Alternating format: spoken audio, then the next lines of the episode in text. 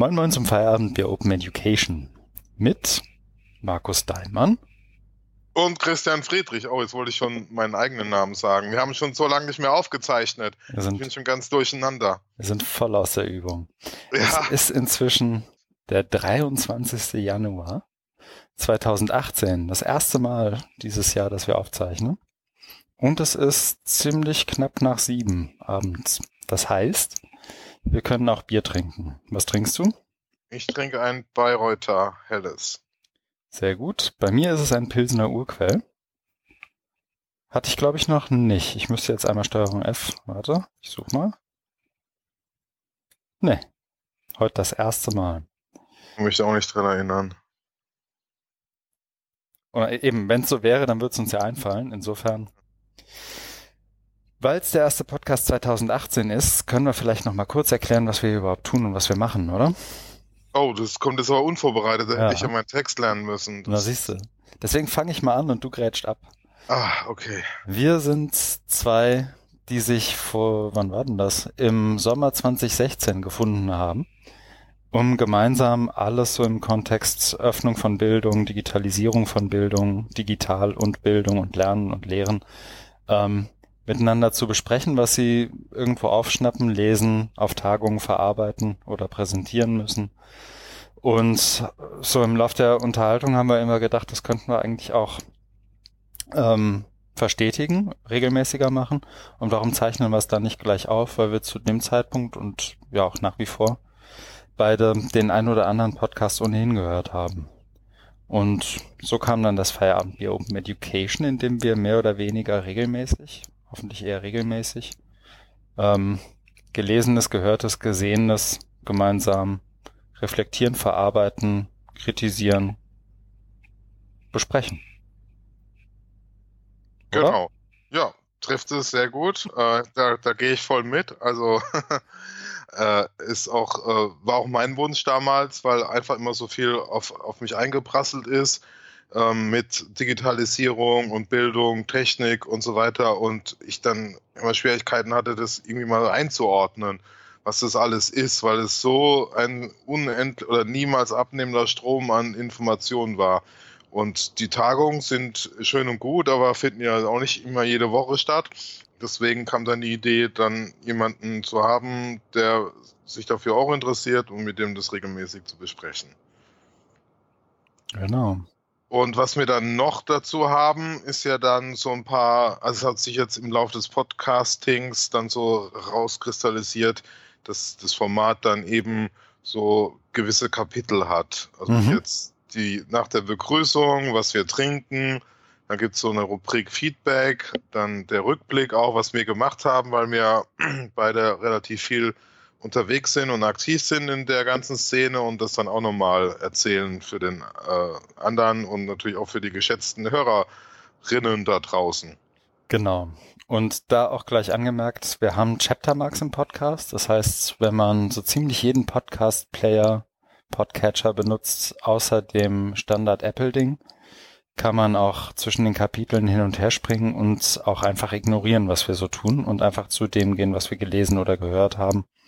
Das ist hoffentlich relativ selbsterklärend. Geben wir uns immer ein bisschen Mühe, dass da die Kapitelmarken auch drin sind. Ja. Deswegen, in dem Sinne würde ich jetzt eine Kapitelmarke setzen. Haha. Und wir kommen zur nächsten Kategorie, nämlich Feedback. Und da ist ja in den letzten Tagen, Wochen zumindest ein paar Kleinigkeiten sind aufgelaufen, ja. ne? Ja, einiges.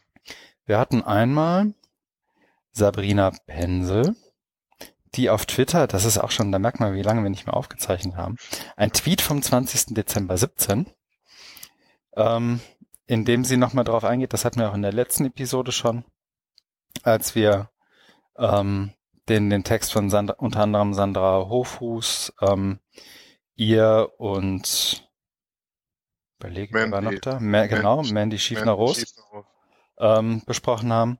Und da hat sie inzwischen reagiert und gesagt, sie käme auch gern mal dazu, äh, wenn es sich ergibt, um das, was wir da schon besprochen haben, nochmal ein bisschen aufzubohren, weiterzuführen und tatsächlich auch nochmal in die Diskussion zu gehen, was ich super finde.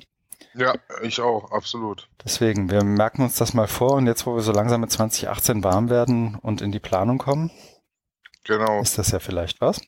Ja.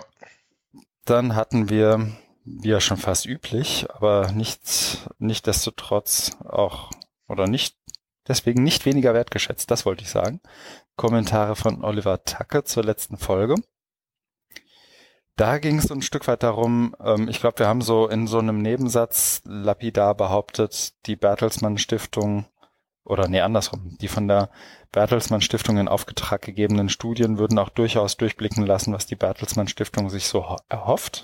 Ich glaube, so kann man es sagen. Ähm, und da ging es so ein Stück weit um Ergebnisoffenheit von Wissenschaft. Auch das verlinken wir nochmal. Wer da mitdiskutieren möchte, gerne einsteigen. Und dann hatten wir relativ kürzlich erst den Kommentar von Matthias Andrasch, Mhm. der sehnlichst auf das nächste Feierabendbier Open Education wartet, Tja, damit er nicht mehr selber lesen muss. haben wir alles richtig gemacht. Ja, er auch, ja, Immer schon solche Entzugserscheinungen genau. hervorgerufen haben. Wenn das so ist, dann äh, umso besser. Ich beuge den Entzugserscheinungen mal vor, nehme einen Schluck Bier und setze eine Kapitelmarke. Ich habe dann ähm, dem Matthias das auch äh, Mhm. so ein Stück weit erklärt. Wir waren ja beide angeschlagen. Ja, Also es war ja, wir, wir hatten ja sogar, es soll jetzt keine Entschuldigung sein, aber wir hatten ja auch mal laut drüber nachgedacht, sogar während der Weihnachtsferien eine Folge zu machen. Das hat sich ja nicht ergeben. mhm. Äh, danach war, waren wir ja noch in Urlaub, also ich nicht so lang und auch nicht so weit weg wie du. Du warst ja, glaube ich, irgendwie in Südafrika, Mhm. aber da kommen wir auch gleich dazu. Aber dann ist, und dann kam ja noch irgendwie so eine Grippewelle, Krankheitswelle. Also mich hat es nicht ganz so schlimm erwischt, aber trotzdem irgendwie schon so zwei, drei Tage ausgenockt. Ja, und deswegen war letzte Woche auch nichts, nicht, nicht möglich. Und aber dann haben wir uns fest vorgenommen, da jetzt wieder durchzustarten. Ja, so ist es. Deswegen, wir erklären mal im nächsten Kapitel dem Matthias, was wir so gemacht haben. Dann versteht er auch, warum wir nicht aufgezeichnet haben. ähm, willst du anfangen? Soll ich? Äh, ich kann gerne anfangen. Mhm. Bei mir ist es nicht so viel. Also ich hatte zwei Wochen Urlaub, den dann so geteilt, Mhm. Heimaturlaub und Berlin-Urlaub. Dann äh, war ich auch nicht ganz äh, faul, wie es eben so ist. Da liegt auch mal was an. Habe dann unter anderem äh, Kolumne für das Marathon-Magazin geschrieben. Die ist noch nicht online, aber wird bald kommen. Und dann bei der Arbeit in Lübeck steht ja jetzt so ein Projektabschluss an, der mich jetzt noch den Januar dann auf Trab hält, weil 31. Januar ist da Abschluss und dann muss dann auch ein Bericht geschrieben werden mit Mhm. ganz vielen Forschungsfragen. Genau, das war das bei mir. Okay. Kannst du den Titel der Kolumne schon verraten? Äh, der Titel der Kolumne, also es, es weiß ich, ich weiß gar nicht, ob die da noch einen nehmen. Also ich habe, ähm, ich war, äh, also ich habe mir überlegt, weil es ja Ende des Jahres war, äh, macht man ja eigentlich so einen Jahresrückblick. Mhm. Aber da ich ja zu dem Zeitpunkt erst eine Kolumne geschrieben habe und da noch relativ neu dabei war, gedacht, das macht nicht so viel Sinn. Hab aber dann, äh, weil ich über die, im Weihnachtsurlaub äh, so zwei Bücher gelesen habe, die dann verarbeitet und habe dann also so, ein, so eine Art Rezension gemacht zu zwei Okay. Büchern und die und die so ein bisschen verarbeitet. Das fand ich hat dann ganz gut, also besser gepasst. Das ist dann auch so eine Art Rückblick, aber nicht auf das Jahr, weil da habe ich einfach zu wenig Material gehabt und weil ich es selber nicht regelmäßig dazu geschrieben habe. Mhm. Ja. Okay, super. Genau, ja. Aber mehr dazu in der Kolumne, die bald online ist und die können wir dann in einer der nächsten Folgen dann auch nochmal aufgreifen. Ja. Erwähnen. Ja, gerne. Bei mir war es auch Urlaub. Ich hatte ja sozusagen die letzten, das war ja noch bei der letzten Aufzeichnung sogar, glaube ich, ähm, die letzten Tage Leuphana, meinen Resturlaub abgebaut. Ja, Ähm, bin dann an Silvester nach Südafrika geflogen in Urlaub. Äh, an Neujahr da angekommen und dann hatte ich wirklich zwei ziemlich gute Wochen in Südafrika. Hab ähm, tatsächlich erst ein, zwei Tage vorher überhaupt mitbekommen. Ich habe mich da nicht wirklich drum gekümmert, muss ich zu meiner Schande gestehen, dass ja auch eine extreme Wasserknappheit ist gerade. Ähm, ging ja, glaube ich, auch vor ein paar Tagen hier so durch die Mainstream-Medien. Ähm, das war tatsächlich relativ beeindruckend, auch wie damit dann so insgesamt umgegangen wird. Ähm, aber davon abgesehen habe ich da relativ wenig gemacht inhaltlich. Also wenig gelesen, wenig, sondern einfach mal viel Wein und viel Wetter genossen. Aha. Aber dann kam ich zurück und habe ja auch direkt meinen Anfang bei Wikimedia gemacht. Bin jetzt seit letzter Woche hier auch aktiv und zeichne heute tatsächlich auch aus den äh, Heiligen Hallen hier bei Wikimedia auf. Ah, Tempelhofer Ufer. So ist es. Hm. Und habe mir sogar das Pilsener Urquell aus dem Kühlschrank, in dem das Bier für die Mitarbeiterinnen und Mitarbeiter steht. Darf man das jederzeit essen, äh, trinken? Mal? So.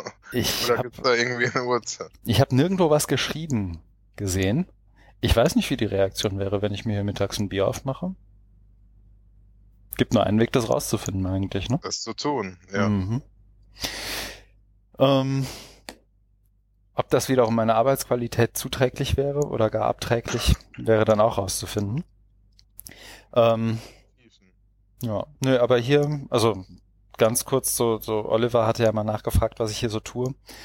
Ähm, so ganz wissen tue ich es auch noch nicht, aber ich arbeite mich so langsam rein, finde raus, was wir so für dieses Jahr geplant haben, ähm, kriege mit, ähm, wie der Laden hier so läuft, in der Abstimmung mit anderen Abteilungen und so weiter, dass es, dass ich so langsam reinkomme.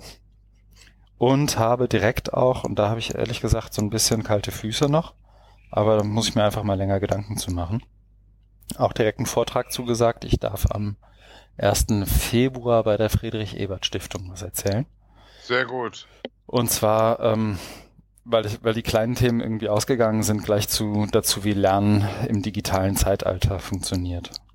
Okay. Vielleicht auch funktioniert hat, sind wir nicht schon postdigital? Ich weiß nicht. naja, das muss ich mir dann nochmal überlegen, was ich da mache. Ansonsten ist so, sind ein, zwei Sachen auch veröffentlicht worden. Also jetzt die zweite Folge von dem Teaching in Higher Ed Podcast, den ich äh, aufgezeichnet hatte. Der ist, ich glaube, irgendwann kurz vor Silvester veröffentlicht worden. Da habe ich einen Link in die Show Notes gepackt. Geht's um Privacy and Safety in Online Learning. Ich habe zwei kurze Posts geschrieben, so im, in dem Ritus mit dem Jahr abzuschließen. Einmal, was ich so, was so für mich hängen geblieben ist, das ist aber relativ kurz. Und dann noch einmal, ähm, wofür ich Geldspender anlege oder gespendet habe im Laufe des letzten Jahres. Das mache ich irgendwie auch immer ganz klischeehaft um die Weihnachtszeit überlege ich mir, wer jetzt noch Geld von mir kriegt. Ja, das war's hab- auch schon im Groben. Kann, kann ich doch mal eine Nachfrage stellen? Mhm, klar. Also bei Wikimedia habe ich gesehen, die haben ja auch eine neue Webseite. Ja, heute. Ah, und, Wikimedia, die ist heute live gegangen. ah, und da geht's ja jetzt so Handlungsfelder und eine ist dann eben auch Rahmenbedingungen für, für freies Wissen stärken. Ich vermute stark, dass du da auch mit zu tun haben wirst. Ja, das ist ähm, unser Handlungsfeld. Es gibt, äh, so viel habe ich schon, ähm, also es gibt drei Handlungsfelder bei Wikimedia und es gibt äh, innerhalb dieser Handlungsfelder neun Ziele. So, und jetzt erwischte mich natürlich völlig auf dem falschen Fuß, weil ich es hier nicht komplett auf habe.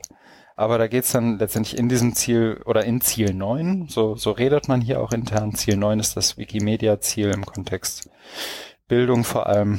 Ziel 6 spielt auch noch rein, das ist dann sozusagen der Über, die Überlappung mit dem Bereich Politik und Recht, ähm, wo wir uns letztendlich um Rahmenbedingungen für freies Wissen im Ziel 9 eher im Bildungskontext kümmern und da dann wiederum verschiedene Erfolgskriterien und, und Einzelunterziele ähm, verabreden. Und also wenn dich das interessiert, ich kann das gerne mal so fürs nächste Mal aufbereiten, ist glaube ich zu viel, aber mir einmal kurz nochmal so raussuchen, die richtigen Links zusammensuchen, dass wir da mal ein, zwei Minuten was zu sagen können. Ja, finde ich gut, interessiert mich. Ja, dann schreibe ich das mal direkt für die nächste Folge rein. Ja, also so, Ähm. eine, so eine Rahmung, so eine Über Mhm. Ich meine, das ist, ist ja jetzt auch, danke für die, für den, für die Vorlage. Ist ja auch nochmal der Moment, wo man vielleicht gerade, weil Anfang 2018 neuer Job und so nochmal sagen kann, dass wir den Podcast ja weder als, wie soll ich sagen, Mitarbeiter der FH Lübeck oder Moin oder On Campus noch von Wikimedia oder selbstständig aufzeichnen, sondern dass es ja wirklich eine Freizeitbeschäftigung ist. Das soll ja auch so ein bisschen durch den Titel Feierabendbier ähm, deutlich werden. Ja. Also das ist hier weder eine Wikimedia-Veranstaltung noch spreche ich hier als Referent für Bildung und Wissenschaft, aber ich glaube, es ist ziemlich unschädlich, da mal was zu sagen.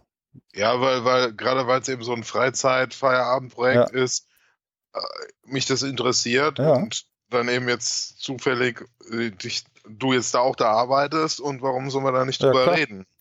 Ja, eben. Weil, also auch da, wie soll ich sagen, Wikimedia als Organisation, aber ich selber bin ja auch offen genug, da irgendwie mal nach Feedback zu fragen und zu hören. So, Eigenwahrnehmung, Fremdwahrnehmung und alles, was da zusammenhängt. Ist ja, Ja. auch immer spannend. Ja, ganz genau. Mhm. Ja, guter Hinweis. Habe ich mir Ja. aufgeschrieben. Und dann suche ich mal zwei, drei Links dafür raus. Das finde ich jetzt, glaube ich, so ohne eine zumindest Mhm. unangenehme Wartezeit kriege ich die Links nicht, aber die sind auch offen Ja. verfügbar für alle. Okay, Da hau ich mal was rein. gut. Sehr schön. Damit setze ich eine Marke. Und wir sind bei Dingen, die wir gelesen oder beim ersten Link gehört haben. Ne? Ja. Dann- Das ist eine Podcast-Empfehlung. Genau. Hast du mal reingehört? Ja, ich habe es heute, weil ich äh, bin jetzt so ein bisschen faul. Ich fahre jetzt kein Rad mehr. Also ich war ja auch so ein bisschen erkältet und Mhm. ähm, dann ich gedacht, ja, da ist das hier echt das Wetter so furchtbar. Und da habe ich mir jetzt eine Monatskarte der, der für den Bus gegönnt und fahre und fahr jetzt äh, immer Bus und habe da jetzt heute auf der Rückfahrt den Podcast, der war ja auch nicht so lang, der ging nur 20 Minuten. Die Episode habe ich gehört. Mhm. Das ist die mit Benjamin Dockstader dann, ne? Ganz genau. Sehr gut. Ähm, Der Podcast heißt Genau. Teachers Going Crateless. genau. Teachers Going Grateless, äh, TG2 Squared, TG Squared. Ähm, mit inzwischen gerade mal fünf Episoden, also es ist noch nicht so ganz, äh, oder andersrum, dass man den noch nicht gehört hat, ist glaube ich noch nicht so schlimm. Ähm, da, aber wie der Titel schon sagt, geht es letztendlich darum, wie Lehrerinnen und Lehrer oder Leute, die im Bildungskontext arbeiten, es schaffen, jenseits von Noten zu lehren und auch es, wie sagt man, Assessments zu machen, zu bewerten vielleicht Ja. oder einzuordnen, einzuschätzen, Feedback zu geben. Mhm. Ähm, und ich bin, weiß gar nicht mehr, wie ich darauf aufmerksam wurde. Wahrscheinlich über ähm, Benjamin Dockstader, der eben in der letzten Episode ähm, interviewt wurde. Aber ich habe mich dann auch gleich erinnert gefühlt an Philipp Stade, der ja irgendwann im Laufe des letzten Jahres uns mal vorgeschlagen hat, eine Episode zu ähm, Prüfungsszenarien und Bewertungskriterien und Ähnlichem zu machen. Ähm, Prüfung und Prüfungsformate ist da sozusagen der Arbeitstitel. Das liegt bei uns auch im Pad noch rum, steht ganz oben. Und jedes Mal, wenn wir ins Pad gehen, sehen wir das als erstes, also ich zumindest. Ein schlechtes Gewissen. Haben immer ein schlechtes Gewissen. Vielleicht, also vielleicht wäre das auch was, weiß nicht, wir haben ja auch noch nicht drüber gesprochen. Aber vielleicht fragen wir Philipp mal, ob er nicht auch dazu kommen möchte. Vielleicht machen wir das besser mal zu dritt, damit wir die Motivation haben und den. Anlass haben, viel mehr uns damit Ja. mal zu beschäftigen, oder? Ja, fände ich auch gut. Weil dass ich mir mal eben am Feierabend alles zu Prüfungen und Prüfungsformate anlese. Nee, nee das, das funktioniert, glaube ich, nicht so gut. Ne? Da Mhm. wäre es doch besser, man nimmt ihn dazu und Mhm. ähm, führt da eben so ein Gespräch. Das haben wir ja in ein, zwei Folgen gemacht, also mit, mit Jöra, Mhm. mit Martina, Valentin war schon mal dabei. Valentin, genau. Und Mhm. die, die kommen ja dann immer mit einem gewissen Thema rein und wir würden die dann dazu auch ein bisschen befragen oder die können uns fragen. Aber ich sehe das ähnlich wie du. Ähm, die Hürde ist für mich auch ziemlich hoch, mich da in das Thema jetzt so einzuarbeiten, um das einigermaßen kompetent drüber zu bringen. Also ich finde es spannend, aber mir fehlt einfach die Zeit, äh, Mhm. mir da so eine fundierte Meinung zu bilden. Sondern Ja. ich würde dann äh, eher so den kritischen Nachfrager spielen. Ja, ich glaube, den würden wir, also ich würde den auf jeden Fall auch spielen, weil ich ja, also mir fehlt ja dazu noch, wie soll ich sagen, die bildungswissenschaftliche Kenne, die du hast. Ähm, ich habe aber, glaube ich, eine Meinung dazu und bin auch eben, vielleicht weil ich diesen akademischen Stallgeruch nicht habe, habe ich auch nichts zu verlieren und wäre dann eher so auf der Statement-Seite. Ähm, mich würde aber tatsächlich auch interessieren, was, was er dazu davon hält, weil er sich ja jetzt auch schon länger damit beschäftigt, glaube ich, ne? Ja, genau. Aber ähm, ich meine, wir reden hier über ein ungelegtes Ei. Vielleicht fragen wir ihn einfach mal. Philipp, Ja. wenn du das hörst, melde dich gerne bei uns. Ansonsten versuche ich mal dran zu denken, dir wieder mal eine Nachricht zu schreiben. Und vielleicht hast du ja Lust. Ja. In dem, vielleicht nur ganz kurz noch, in dem, so kam er ja drauf, in dem Teachers Going Greatless Podcast wiederum, die Episode, die beim, die ich zuerst gehört habe, war die mit Jesse Stommel. Das ist Episode 2, glaube ich. Ja, die habe ich gesehen, aber nicht gehört, aber ich dachte mir schon, dass du die gehört hast. Die war, also ich, Jesse Stommel hat ja auch den einen oder anderen guten Blogbeitrag und der, der Blog, der, der Podcast dreht sich auch ein Stück weit um eben diesen einen Blogbeitrag mit Jesse Stommel. Ich setze nochmal einen extra Link zu rein. Ähm, mit dem Titel Why I Don't Grade. Der ist ja so vor ein paar Monaten rumgereicht worden und das war dann auch der Anlass für den Podcast. Mhm. Ähm, ich glaube, sowohl der Blogbeitrag als auch der Podcast sind, glaube ich, eine gute Basis auch für das, was wir da mit Philipp vorhätten. Mhm. Vielleicht müssen wir mal die Leseliste einfach ein Stück weit erweitern dafür und dann wirklich gucken, welche Sachen picken wir uns ganz explizit raus dafür. Ähm, eben für diese Sonderfolge. Besprechen ja, wir mal. Du, du weichst da ein bisschen vom Thema ab. Lass uns mhm. doch mal bei dem Sorry. eigentlichen Podcast von ja. Benjamin Docs Data bleiben.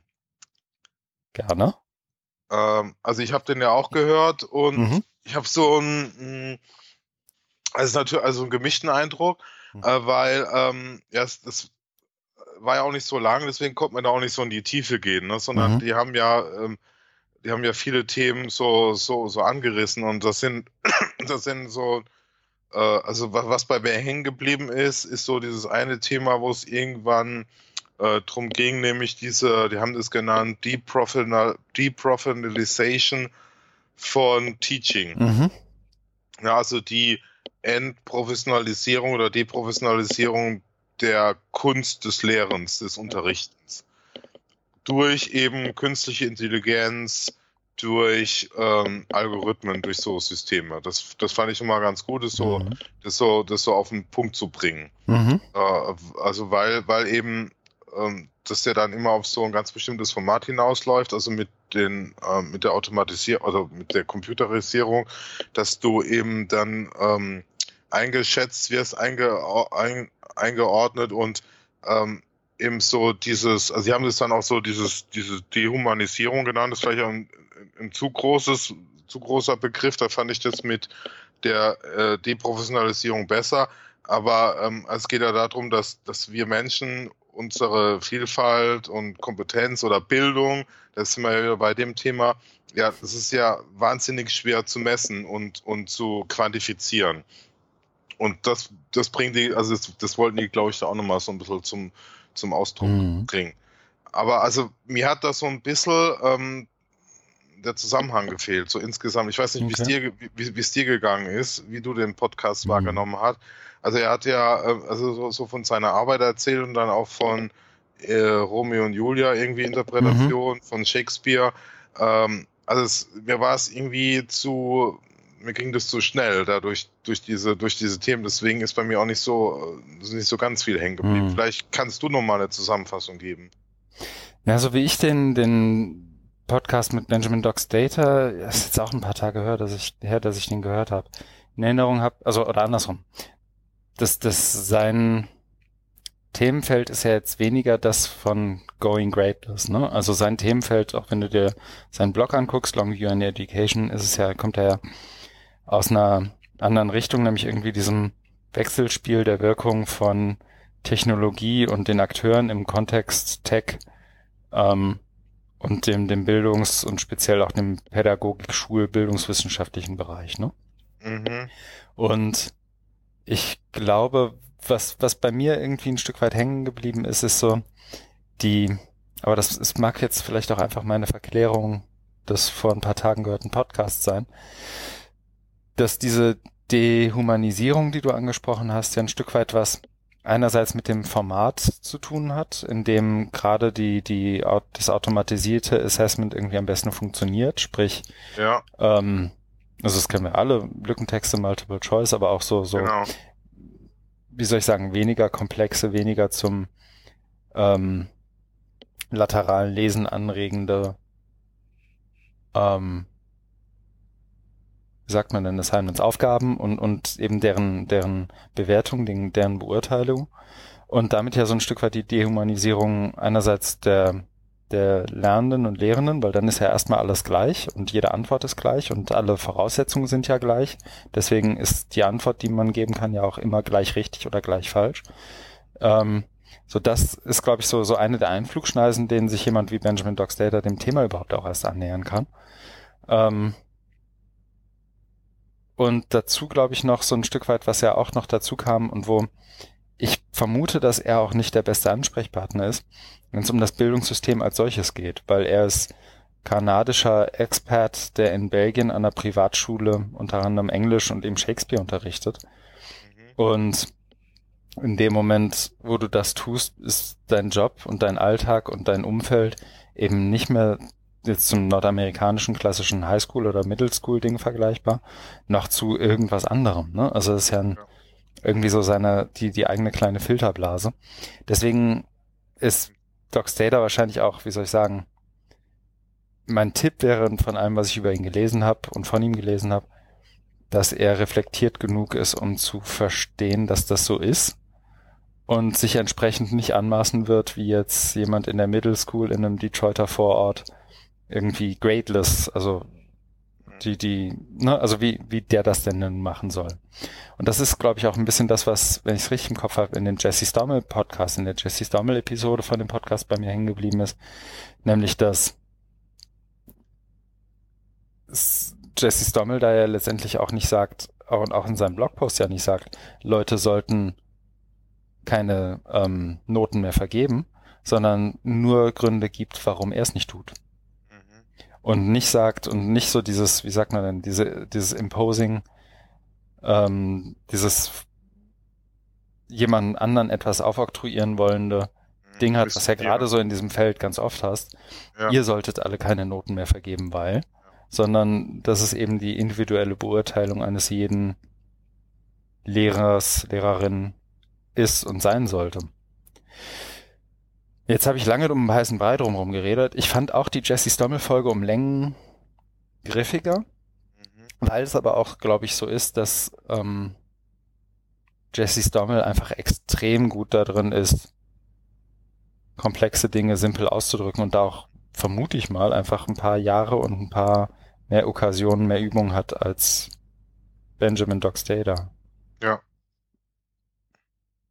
So. Ja, mir hat, ja, mir hat er einfach so eine klarere oder so, so eine Haltung, aber das ist mhm. eine Argumentation, aber das liegt wahrscheinlich daran, dass er im Vergleich jetzt zu Jesse Stommel da noch nicht so lange aktiv ist. Ja, ich glaube.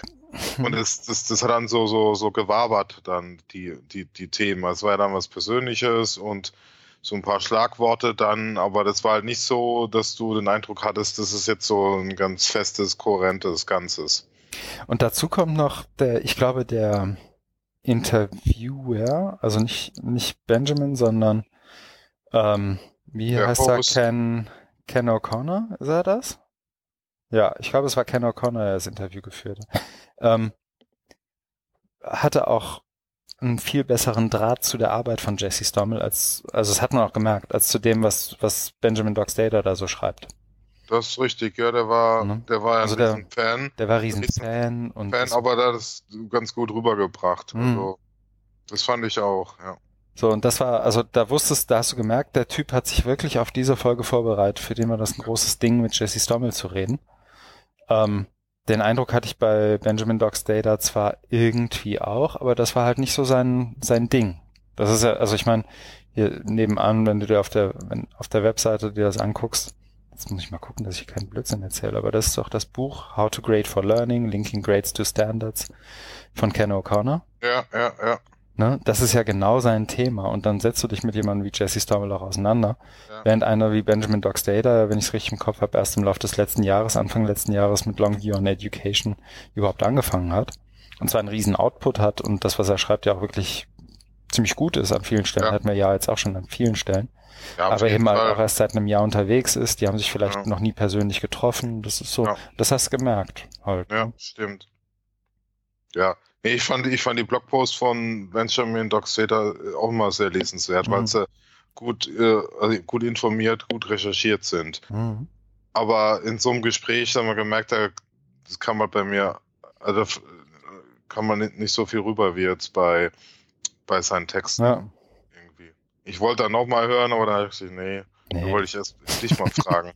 nee, nochmal hören würde ich es auch nicht. Ich glaube, das ist, das ist in dem Fall nicht angebracht. Ich höre mir, ich habe aber auch wirklich nur die beiden Episoden bisher gehört von den fünf. Okay. Ich wollte mal noch in eine andere reinhören und dann entscheiden, ob das was ist, was ich abonniere oder nicht. Muss ich auch mal gucken.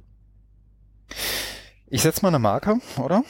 Mach Empfehlung das. ist ja hiermit ausgesprochen und auch wenn wir es jetzt vielleicht unser Enthusiasmus sich in Grenzen gehalten hat, was ist trotzdem, glaube ich, eine ganz interessante Folge und Episode, ja. Also Podcast. Jetzt immer von den Erwartungen, aber informativ ist es auf jeden Fall. So ist es. Das nächste, was wir haben, ist von Andy Nobes. Das hast du auch gelesen, ne? Ich, ja, bin ich... ist ein sehr langer Artikel. Ja. ich weiß auch nicht, ob ich jetzt alles, also das ist ja oft so, das soll jetzt wieder keine Entschuldigung sein, aber mhm. das hatten wir auch schon ein paar Mal, dass wir so riesenlange Artikel hatten und da ist so viel drin und wir uns dann immer so ein bisschen schwer tun, das jetzt in seiner Schönheit und Brillanz äh, adäquat mhm. rüberzubringen. Und das bei dem, bei dem ist es ähnlich, weil es halt, ähm, also es ist eine, also wenn ich da gleich mal einsteigen mhm. darf, das ist eben eine, eine, Sichtweise, die ich bisher, also schon irgendwie immer mal wieder auf dem Schirm hatte, aber auch nur sehr oberflächlich. Also mhm. ich kann mich, das ist jetzt nur so eine, eine Anekdote aus meinem vorigen Leben. Also als ich noch studiert habe, so vor 100 Jahren, äh, unter anderem Politikwissenschaft. Letzten Jahrtausend, ja. Genau, äh, unter anderem äh, in Politikwissenschaft, da hatte ich einmal irgendwie ein Seminar, das hieß, glaube ich, der Begriff der Gewalt in der Politikwissenschaft. Mhm. Und da haben wir auch ganz viel, also es war eines der besten Seminare, das ich hatte, weil du einfach so einen unglaublichen Überblick oder Durchschritt durch Philosophie, Politik, Soziologie hattest und alle möglichen großen Theorien ähm, da hattest. Und da waren natürlich so Klassiker dabei wie Marx, ähm, mit, mit ähm, eben Kritik an Kapitalismus und mhm. so weiter. Aber, ähm, und es fällt mir jetzt auf, eben auch die ähm, nicht westliche Perspektive. Mhm. Nämlich, ich hatte damals dann äh, ein Referat übernommen zu Franz Fanon. Und das ist ja einer der, also das Buch hieß Die Verdammten der Erde. Das mhm. ich dann, da bin ich einfach durch Zufall dazugekommen, habe das gelesen, fand es halt auch sehr spannend. Und ich glaube, in dem Artikel oder was wurde es, wurde es auch nochmal ähm, erwähnt. Mhm. Was ich damit sagen will, ist, ich bin da schon äh, auch mit so, so am Rande, so mit, mit dieser Perspektive, also eher afrikanische äh, Sichtweise in Berührung gekommen und habe mich jetzt auch sehr gefreut, dass das äh, da jetzt auch nochmal aufpoppt und in einer unglaublichen Tiefe. Ne? Und dann jetzt auch noch verknüpft mit, mit ähm, dem Thema Open Access. Also mhm. da äh, aber ich merke dann auch, dass, dass da eben in den letzten 20, 30 Jahren unheimlich viel passiert ist. Ne? Also mir fehlen da einerseits auch die theoretischen Grundlagen, weil ich ja nur einmal was gelesen habe, aber auch dann eben so die Debatte, was jetzt so ähm, Öffnungsbewegung wie jetzt Open Access betrifft. Mhm. Aber nichtsdestotrotz ähm, können wir ja den Artikel mal besprechen.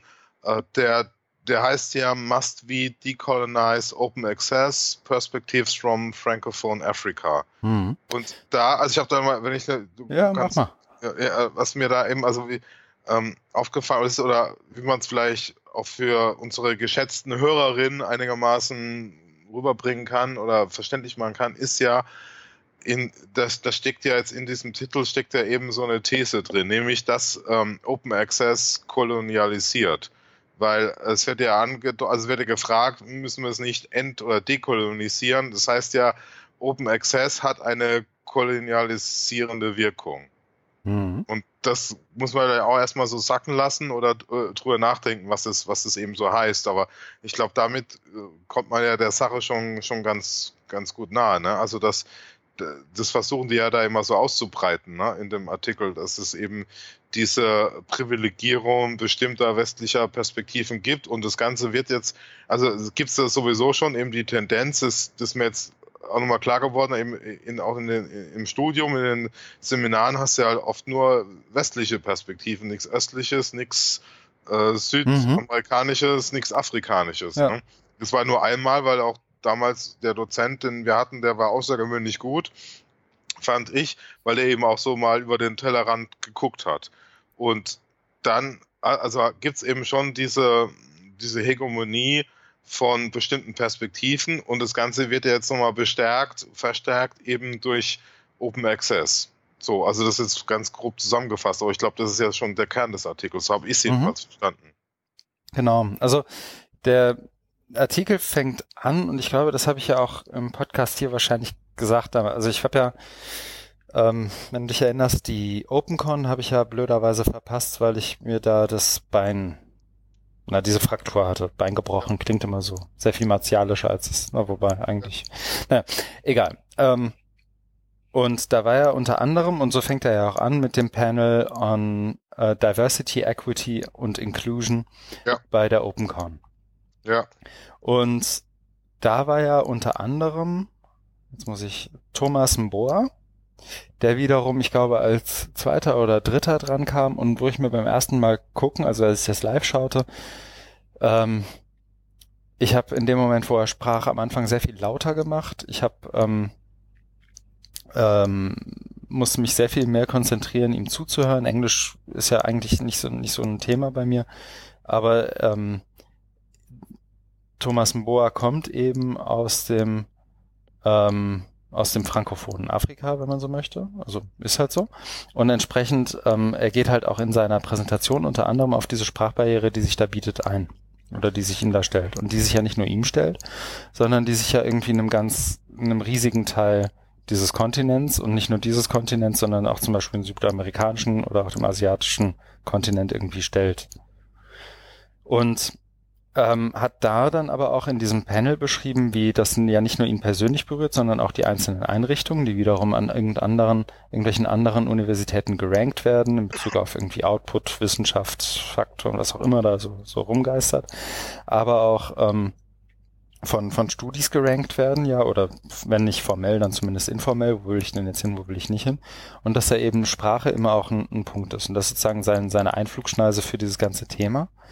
Ähm, wo es ja letztendlich auch darum geht, und das hatten wir ja so, also die Debatte ist ja jetzt gerade so im Bildungskontext, vielleicht sogar, weiß ich gar nicht, vielleicht ist sie da sogar älter als beim Open Access Thema, weil da ja schon öfter mal die Frage gestellt wurde, so auch oder für mich präsenter war einfach, aber ich komme ja auch eher aus dem Bildungsbereich. Ähm, wer produziert Materialien? Was geht damit für ein, wie soll ich sagen, für eine Macht oder eine Machtstruktur einher? Wer produziert die für wen? Und es ist ja nicht ungewöhnlich, dass du irgendwo auf einer OER-Konferenz, also oder bei jeder OER-Konferenz, wirst du ja immer jemanden finden, der sagt, und das, was wir hier machen, ist ja auch für jeder Mann und jeder Frau zugänglich und das ist ja erstmal super. Ähm, aber diejenigen, die produzieren und die produzieren können und diese produzieren können, dass das wieder auch adaptierbar ist, die das irgendwie hosten können, die in verschiedenen Formaten publizieren, die dann auch noch so publizieren, dass es irgendwie nett aussieht und so weiter. Das sind ja auch diejenigen, die mit den entsprechenden Ressourcen ausgestattet sind. Und das sind im Zweifel immer irgendwelche westlichen Einrichtungen. Also soweit ist das ja irgendwie keine Neuigkeit. Aber die tun das natürlich auch entsprechend mit ihren, mit den impliziten oder expliziten Weltanschauungen, Ansichten, Genau. Mit dem, den, den dort vorherrschenden Sprachen und so weiter. Und das ist ja was, was er hier ganz gut auseinander nimmt. Genau. Ähm, und was ich cool finde, und das werden wir jetzt auch in einem Blogpost für die OER 18 verarbeiten. Also wir, die, ich habe da ja mit einem ganzen Haufen anderer Leute einen Workshop eingereicht zum Thema, ähm, wie zerstören wir Open Education.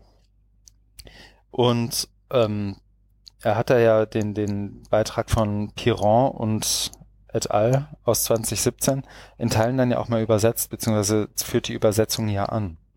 Und wenn du dir nur die Zitate dazu von dazu durchliest und nicht mal seinen Text, dann merkst du schon, wo die merkst du, soweit erinnere ich das noch, ich habe es ja auch vor Weihnachten gelesen, ähm, kriegst du seine Struktur ganz gut mit. Wie argumentiert er hier, wie macht er das? Ähm, was sind seine Punkte? Und belegt, glaube ich, erstens so die These, dass ähm, Open Access kolonialisiert oder zumindest zu einer Kolonialisierung beiträgt. Ähm, und dass das durchaus auch in den entsprechenden Ländern so wahrgenommen wird. Ne? Also so ein Researcher wie Thomas Mboa, der da irgendwie ähm, sich schon anstrengen muss, weil Englisch ist eben seine, ich glaube, zweite oder dritte Fremdsprache hat er in dem Panel zu Diversity gesagt. Das geht hier halt nicht mehr eben so aus der Hand, irgendwie bei ohnehin schon begrenzten Ressourcen jetzt auch noch mit dem englischen Quatsch klarzukommen. Der wird dir aber irgendwie aufoktroyiert von allen Leuten um dich rum und von den Leuten, die dir wahrscheinlich im Zweifel auch erzählen, was du in deinem Job zu tun hast. und dazu noch in dem Thema zu publizieren, sich mit der Community zu vernetzen und mit der Community zu interagieren, ist ja nochmal ein ganz anderes Thema.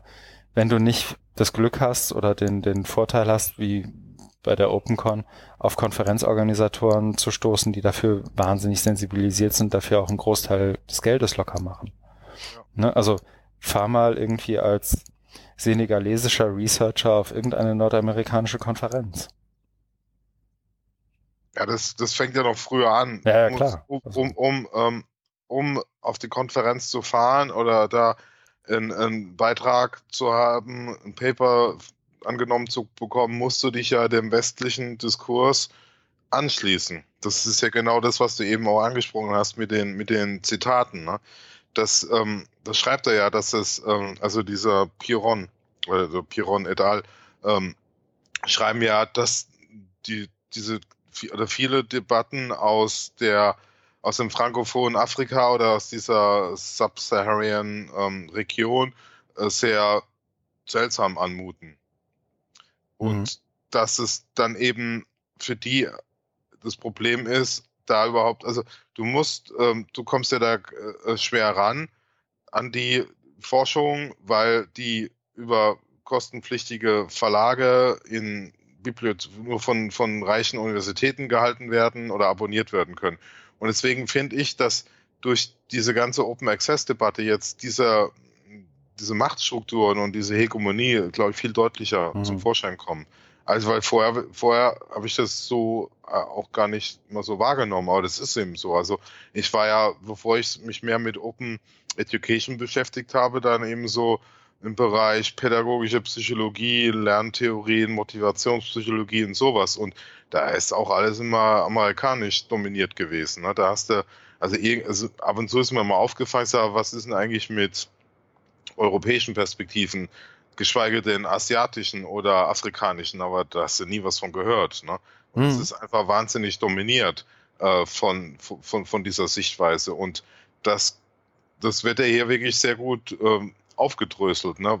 was das bedeutet. Also dieser ganze Rattenschwanz, was das, was das heißt, das macht er wirklich in dem Artikel sehr gut. Der ist natürlich auch, also das können wir jetzt in seiner ganzen im ganzen Umfang äh, gar nicht, gar nicht annähernd nur wiedergeben, ne? mhm. sondern nur so ein paar Punkte, äh, wo, worauf das aufbaut. Also das ist, es ist halt über, über viele Jahre gewachsen, so eine, so eine Machtstruktur, ne? was, äh, wo es eben um, um Zugang geht, aber da kannst du immer noch die Anschlussfrage stellen. Also Zugang eben zur Forschung, aber die Forschung ist wiederum dominiert durch westliche Perspektiven äh, und was, also ja, dann kannst du dich fragen, was was bedeutet das? Das ist natürlich auch immer eine, eine Einschränkung von Sichtweisen. Ne? Hm.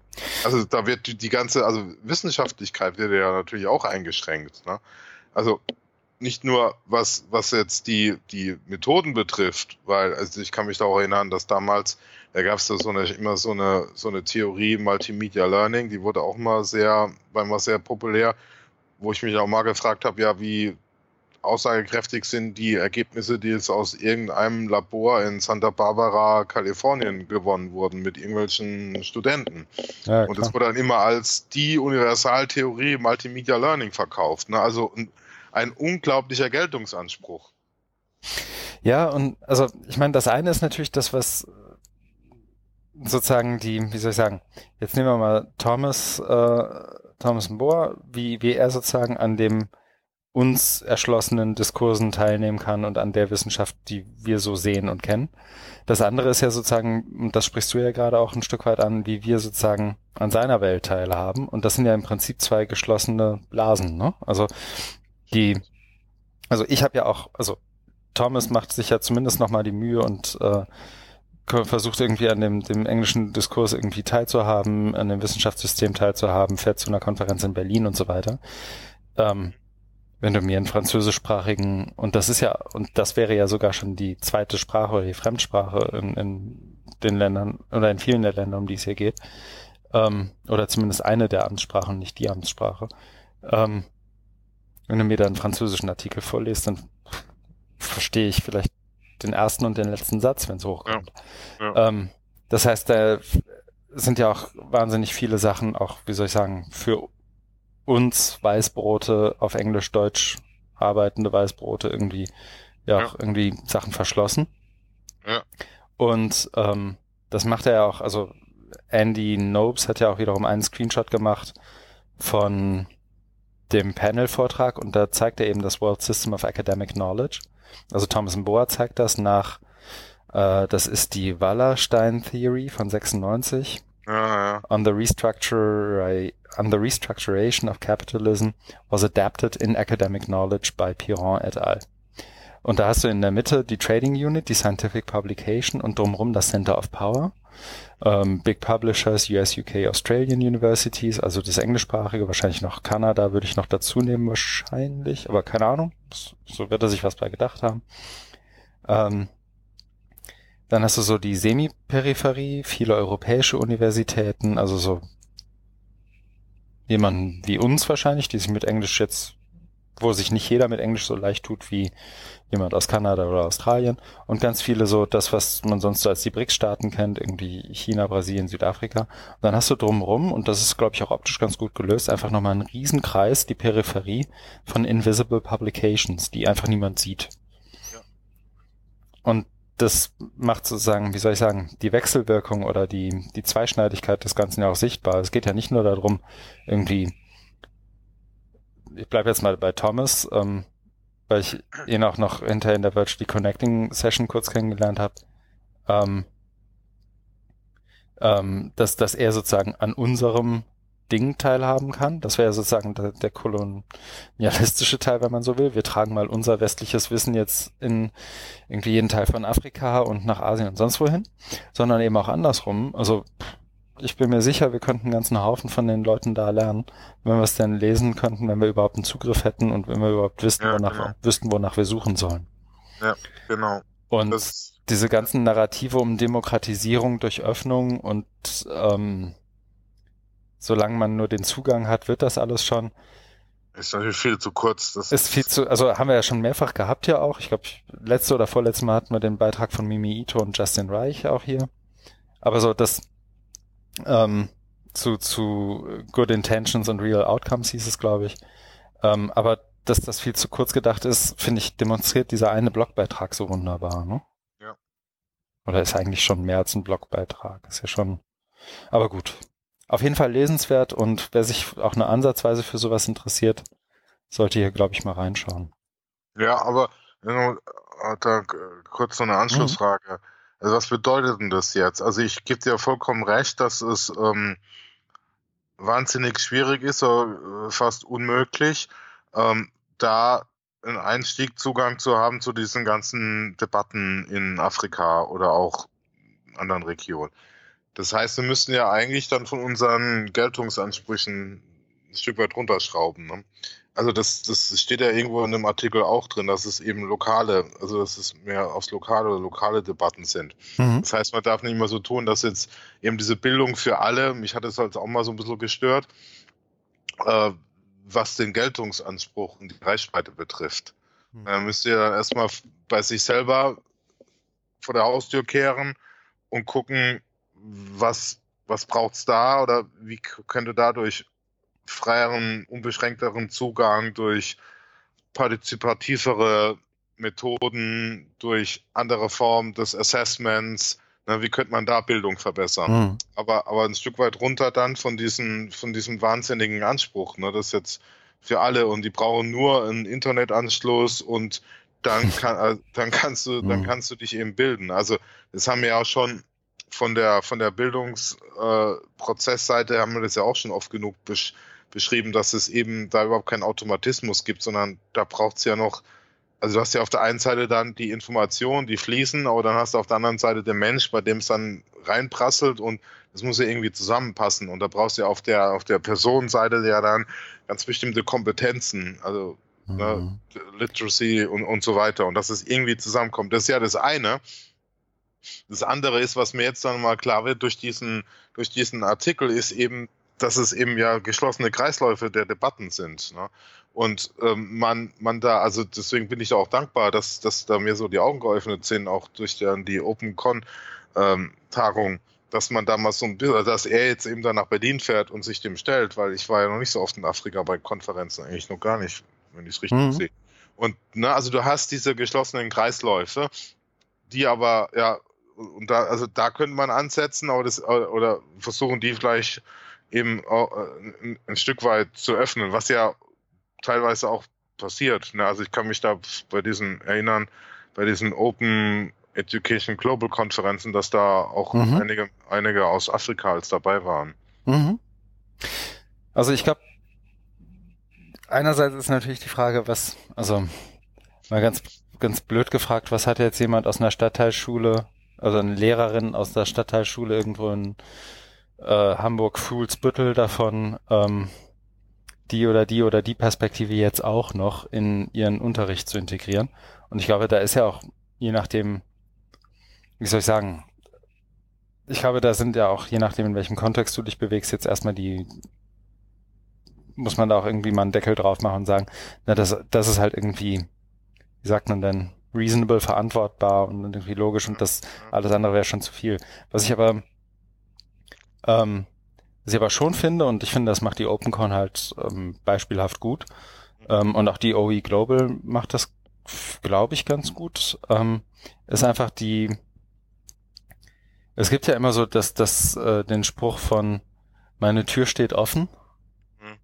Und dann gibt's aber noch die, die Idee, dass alleine eine offene Tür ja nicht reicht, sondern dass du auch Leute irgendwie über die helfen musst, über die Schwelle zu treten, irgendwelche Angebote machen musst, vielleicht irgendwie auch nachhelfen musst, vielleicht explizit mal einladen musst. Ähm, und das ist ja was, was jetzt, also was bei mir auch stärker ins Bewusstsein kommt, je länger ich zum Beispiel was wie Virtually Connecting mache, weil du, wenn du da einfach nur, also ganz plumpes Beispiel aus einem anderen Kontext, das aber vielleicht hierfür hilft. Wenn du Virtually Connecting machst und du hast eine Session mit irgendeiner mehr oder weniger guten Konferenz, wo Leute Interesse dran haben, irgendwie, keine Ahnung, die jetzt anstehende OER 18 und Leute, und du machst einen Open Call über Twitter und vielleicht einen Blogpost, dass Leute sich doch dafür mal anmelden mögen, dann garantiere ich dir mindestens 80, wenn nicht 90 Prozent der Leute, die sich da aus freien Stücken ohne zusätzliche Aufforderung anmelden, werden immer ähm, Männer, im Zweifel auch weiße Männer, jenseits mit einem gewissen Standing sein ähm, oder einem gewissen Selbstbewusstsein, ob sie das dann zu Recht oder zu Unrecht haben, irgendwie dahingestellt. Also jemand so mein Alter aufwärts, eher so dein Alter aufwärts, ohne dir zu nahe treten zu wollen, mit einem gesicherten akademischen Standing, die sich da aus freien Stücken anmelden.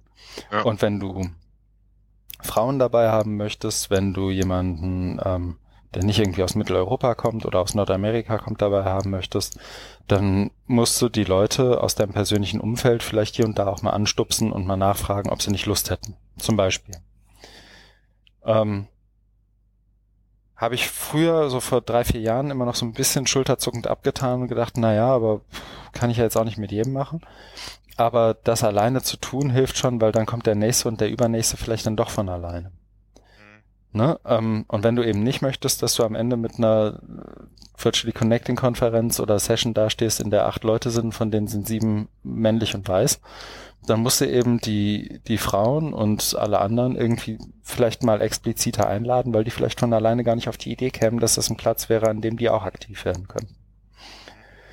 Und wenn ich jetzt dieses, diese, diese, diese plumpe Alltagspsychologie irgendwie auf sowas wie das Problem hier übertrage, dann wäre da ja zunächst mal der Schluss zu sagen, ich mache mir Gedanken dazu, wie ich irgendwie vielleicht einen bestimmten Teil des Budgets oder einen bestimmten Teil meines Aufwands oder einen bestimmten Teil meiner Förderaktivität oder was auch immer darauf ähm, einschießen kann, so jemanden dann auch mal dabei zu haben und nicht nur einen, sondern mehrere, damit die gegebenenfalls auch meine anderen Konferenzteilnehmer bereichern und damit wir eben nicht in diese kolonialistische oder postkolonialistische oder wie auch immer du es dann nennen möchtest, Haltung verfallen. Und dazu kommen noch meine persönliche Erfahrung wieder, ähm, wenn du die Leute nicht in deinem persönlichen Netzwerk hast, wenn du nicht mit solchen Leuten irgendwie auf einer mehr oder weniger täglichen Ebene kommunizierst oder kommunizieren könntest, dann, also kann dann nur von mir aus urteilen, dann fehlt dir halt auch jegliche Sensibilität für das Thema. Mhm. Ne? Also wenn du zwischen hier und der TU Delft denkst, weil da finden in Europa nun mal alle MOOCs statt, ähm, und jetzt, also nicht du persönlich, sondern jemand das tut, dann wird er halt nicht von alleine auf die Idee kommen, mal drüber nachzudenken, was denn in Kamerun oder im Senegal oder sonst wo für Forschung oder auch für Effekte erzielt werden durch das, was er da tut. Ne, also ich hab, musste grinsen heute, weil ich nochmal in den MetaMost-Kanal ähm, geschaut habe und ich will das jetzt gar nicht, das ist ja auch ein, so, ein, so ein halb privates Forum immer, deswegen will ich das gar nicht so konkret durch den Kakao ziehen. Aber da hat jemand eine Studie gepostet, in der irgendwie 90 Studis befragt wurden, Rücklaufquote von 40 Prozent, ist ja auch echt schon gut bei einer Befragung. Ja. Ähm, aber wenn du es dir ausrechnest, das sind dann vielleicht 40 Leute oder 38 oder sowas wahrscheinlich. Äh, und 38, von diesen 38 haben irgendwie dann wiederum 70 Prozent gesagt, folgender Effekt ist bei mir eingetreten. Und auf einmal tut man so, als hätte man damit jede Art von Forschung, die in den letzten fünf Jahren im jeweiligen Feld passiert wäre, vom Tisch gewischt. Ganz unabhängig davon, ob ich damit übereinstimme oder glaube, dass das richtig oder falsch ist. Ähm, das ist halt ein sehr, sehr enges Bild und das nicht bewusst, und das muss man halt bewusst weiten wollen. Ja, wie war die, war die Interpretation dann so schräg? Mhm. Oder wie ich, genau, die Interpretation. An der Studie selber habe ich ja nichts auszusetzen. Ich lehne mich ja auch schon wieder, also das, ich schlag gerade einen weiten Bogen. Was ich damit sagen will, ist, ähm, wenn du, wenn jemand, wenn, wenn du glaubst, deine einzelne Studie oder das, was wiederum hier in deinem, zwischen hier und Delft oder hier und London oder hier und Bristol oder wo auch immer die nächste Konferenz ist, ähm, stattfindet, dass das allein gültige ist für deine jeweilige These, dann zeigst du damit ja eigentlich auch nur, dass dir die Sensibilität dafür für, für solche Themen wie, wie das in dem Blogbeitrag hier angesprochene fehlt. Und da muss man eben, wie soll ich sagen, intentional bewusst selber gegenwirken. Und ich mache das auch nicht gut, sondern ich versuche das einfach. Ähm, und solche Leute eben, also das ist auch mal, wie soll ich sagen, das ist ja auch manchmal einfach anstrengender, jemanden zu lesen, der, wie soll ich sagen, Englisch als dritte oder vierte Fremdsprache hat und nicht als erste. Ne? Aber da musst du halt, liest dann halt nochmal und versuchst es nochmal oder unterhältst dich mit dem und guckst, dass, guckst, dass du irgendwie was draus lernst. So, weil, also ich bin nur wieder in dem, dem Monolog-Modus, weil du ja sozusagen die Frage aufgeworfen hast, was kann man denn da jetzt machen? Und ich finde die Frage genau richtig, habe aber auch nicht so eine richtige Antwort. Nee, ähm, aber ich glaube, das ist auch äh, der, also es ist ein vernünftiger Weg, so wie du es jetzt gemacht hast in deinem sehr langen Monolog. Hm. Nein, nein, nein, äh, Sorry. Nein, das, nein, nein, alles gut. Ich finde ich find es wirklich gut. Das ist einfach mal, also weil, also ich merke ja auch, wie wichtig das ist, dass man einfach drüber redet, ne? Mhm. weil ja auch wegkommt von diesem Anspruch, äh, ich habe jetzt die in die Lösung. Das ja, wird ja auch oft gemacht. richtig. Also so. Nee, aber es wird ja oft gemacht, dass du in so einen Aktionismus verfällst, mhm. weil, also das ist bei so einem Artikel ja auch immer drin. Ne? Du liest es jetzt und denkst, das kann ja gar nicht sein, das ist ja alles schrecklich und so unterdrückend und es wollen und es ist immer voll der Widerspruch zu dieser zu dieser Öffnung, gerade mhm. bei bei Openness. Also, also so nehme ich das jedenfalls wahr, hast du, also kommen halt diese Widersprüche umso deutlicher vor. Und dann halt, und dann äh, wird natürlich auch mal gleich so ein Aktionismus erzeugt, ne, wo du mhm. denkst, da müssen wir mal was tun. Und das hast du jetzt wirklich, finde ich, gut ausgeführt, dass du sagst, nee, so, so einfach geht es nicht, sondern man muss erstmal es überhaupt klarkriegen, was bedeutet das, ne?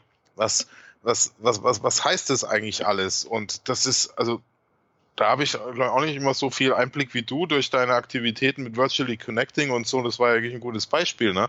Dass du da, ähm, ja, was du da wahrnimmst, ne? Und da gibt es wahrscheinlich noch ganz viel mehr Beispiele. Mhm. Und was wir eben bräuchten, wäre erstmal auch uns über, über die Situation zu unterhalten, das mal so klar kriegen, ne? Mhm. Weil oftmals, ne, da, da ist es halt immer so eingefahren über die über die Formate oder auch was du da gesagt hast mit dieser Studie, die dann gepostet wird und wer, wer macht sich überhaupt die Mühe, das überhaupt mal so, ne, also zu, zu hinterfragen. Also was es da braucht, ist einfach eine höhere Sensibilisierung, ne, eine Aufmerksamkeit. mein, Aus, mein Ausgangspunkt war ja, dass man vielleicht erstmal so im, im, im, im engeren, kleineren Umfeld äh, gucken muss. Ne? Mhm. Und da ist ja auch wichtig, dass du ähm, bei jeder Öffnung geht ja auch immer eine Ausgrenzung. Ne? Das ist ja so eine These, die ich da von ähm, so aus der Philosophie mal, mal mitgenommen habe, ne? wo, wo gesagt wird, ja, die Öffnung, ähm, klar, äh, die, du öffnest du die Tür und da können immer, also de, würdest du ne, äh, denken, mehr Menschen können rein, weil die Tür immer größer wird, aber das stimmt ja gar nicht, sondern du grenzt ja auch gleichzeitig immer, immer mehr aus. Ne? Und dieses Wechselspiel, das müssen, und das kommt, glaube ich, hier auch nochmal zu, zur Sprache in dem Artikel, das müsste man ja irgendwie auch mal thematisieren. Hm. Irgendwie. Aber ich glaube, da müssen wir echt drei Sonderfolgen dazu machen, ja, wäre dann immer noch nicht schlauer. Und dazu kommen noch, ähm, ich glaube, wir zwei haben ja auch wiederum, also uns zwei ausgerechnet zu dem Thema einfach losreden zu lassen, ist, glaube ich, genau das, was man nicht tun sollte.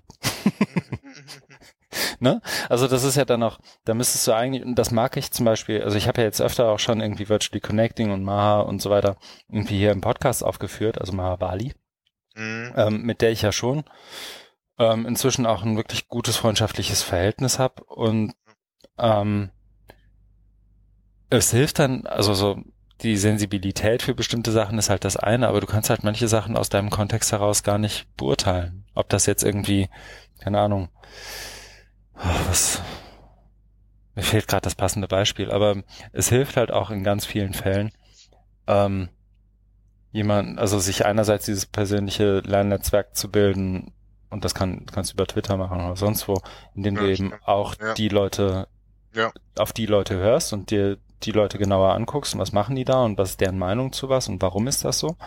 Das ist das eine. Aber dann hilft es halt auch enorm, so zwei, drei Leute oder vier Leute zu haben, denen du mal eben irgendwie, wenn du dir unsicher bist, irgendwie mal einen Link schicken kannst. Sag mal, was hältst du davon? Mhm. Wie kommt das bei euch vor eurem Kontext heraus an? Und das hat ganz oft so eine, wie soll ich sagen, pauschalisierende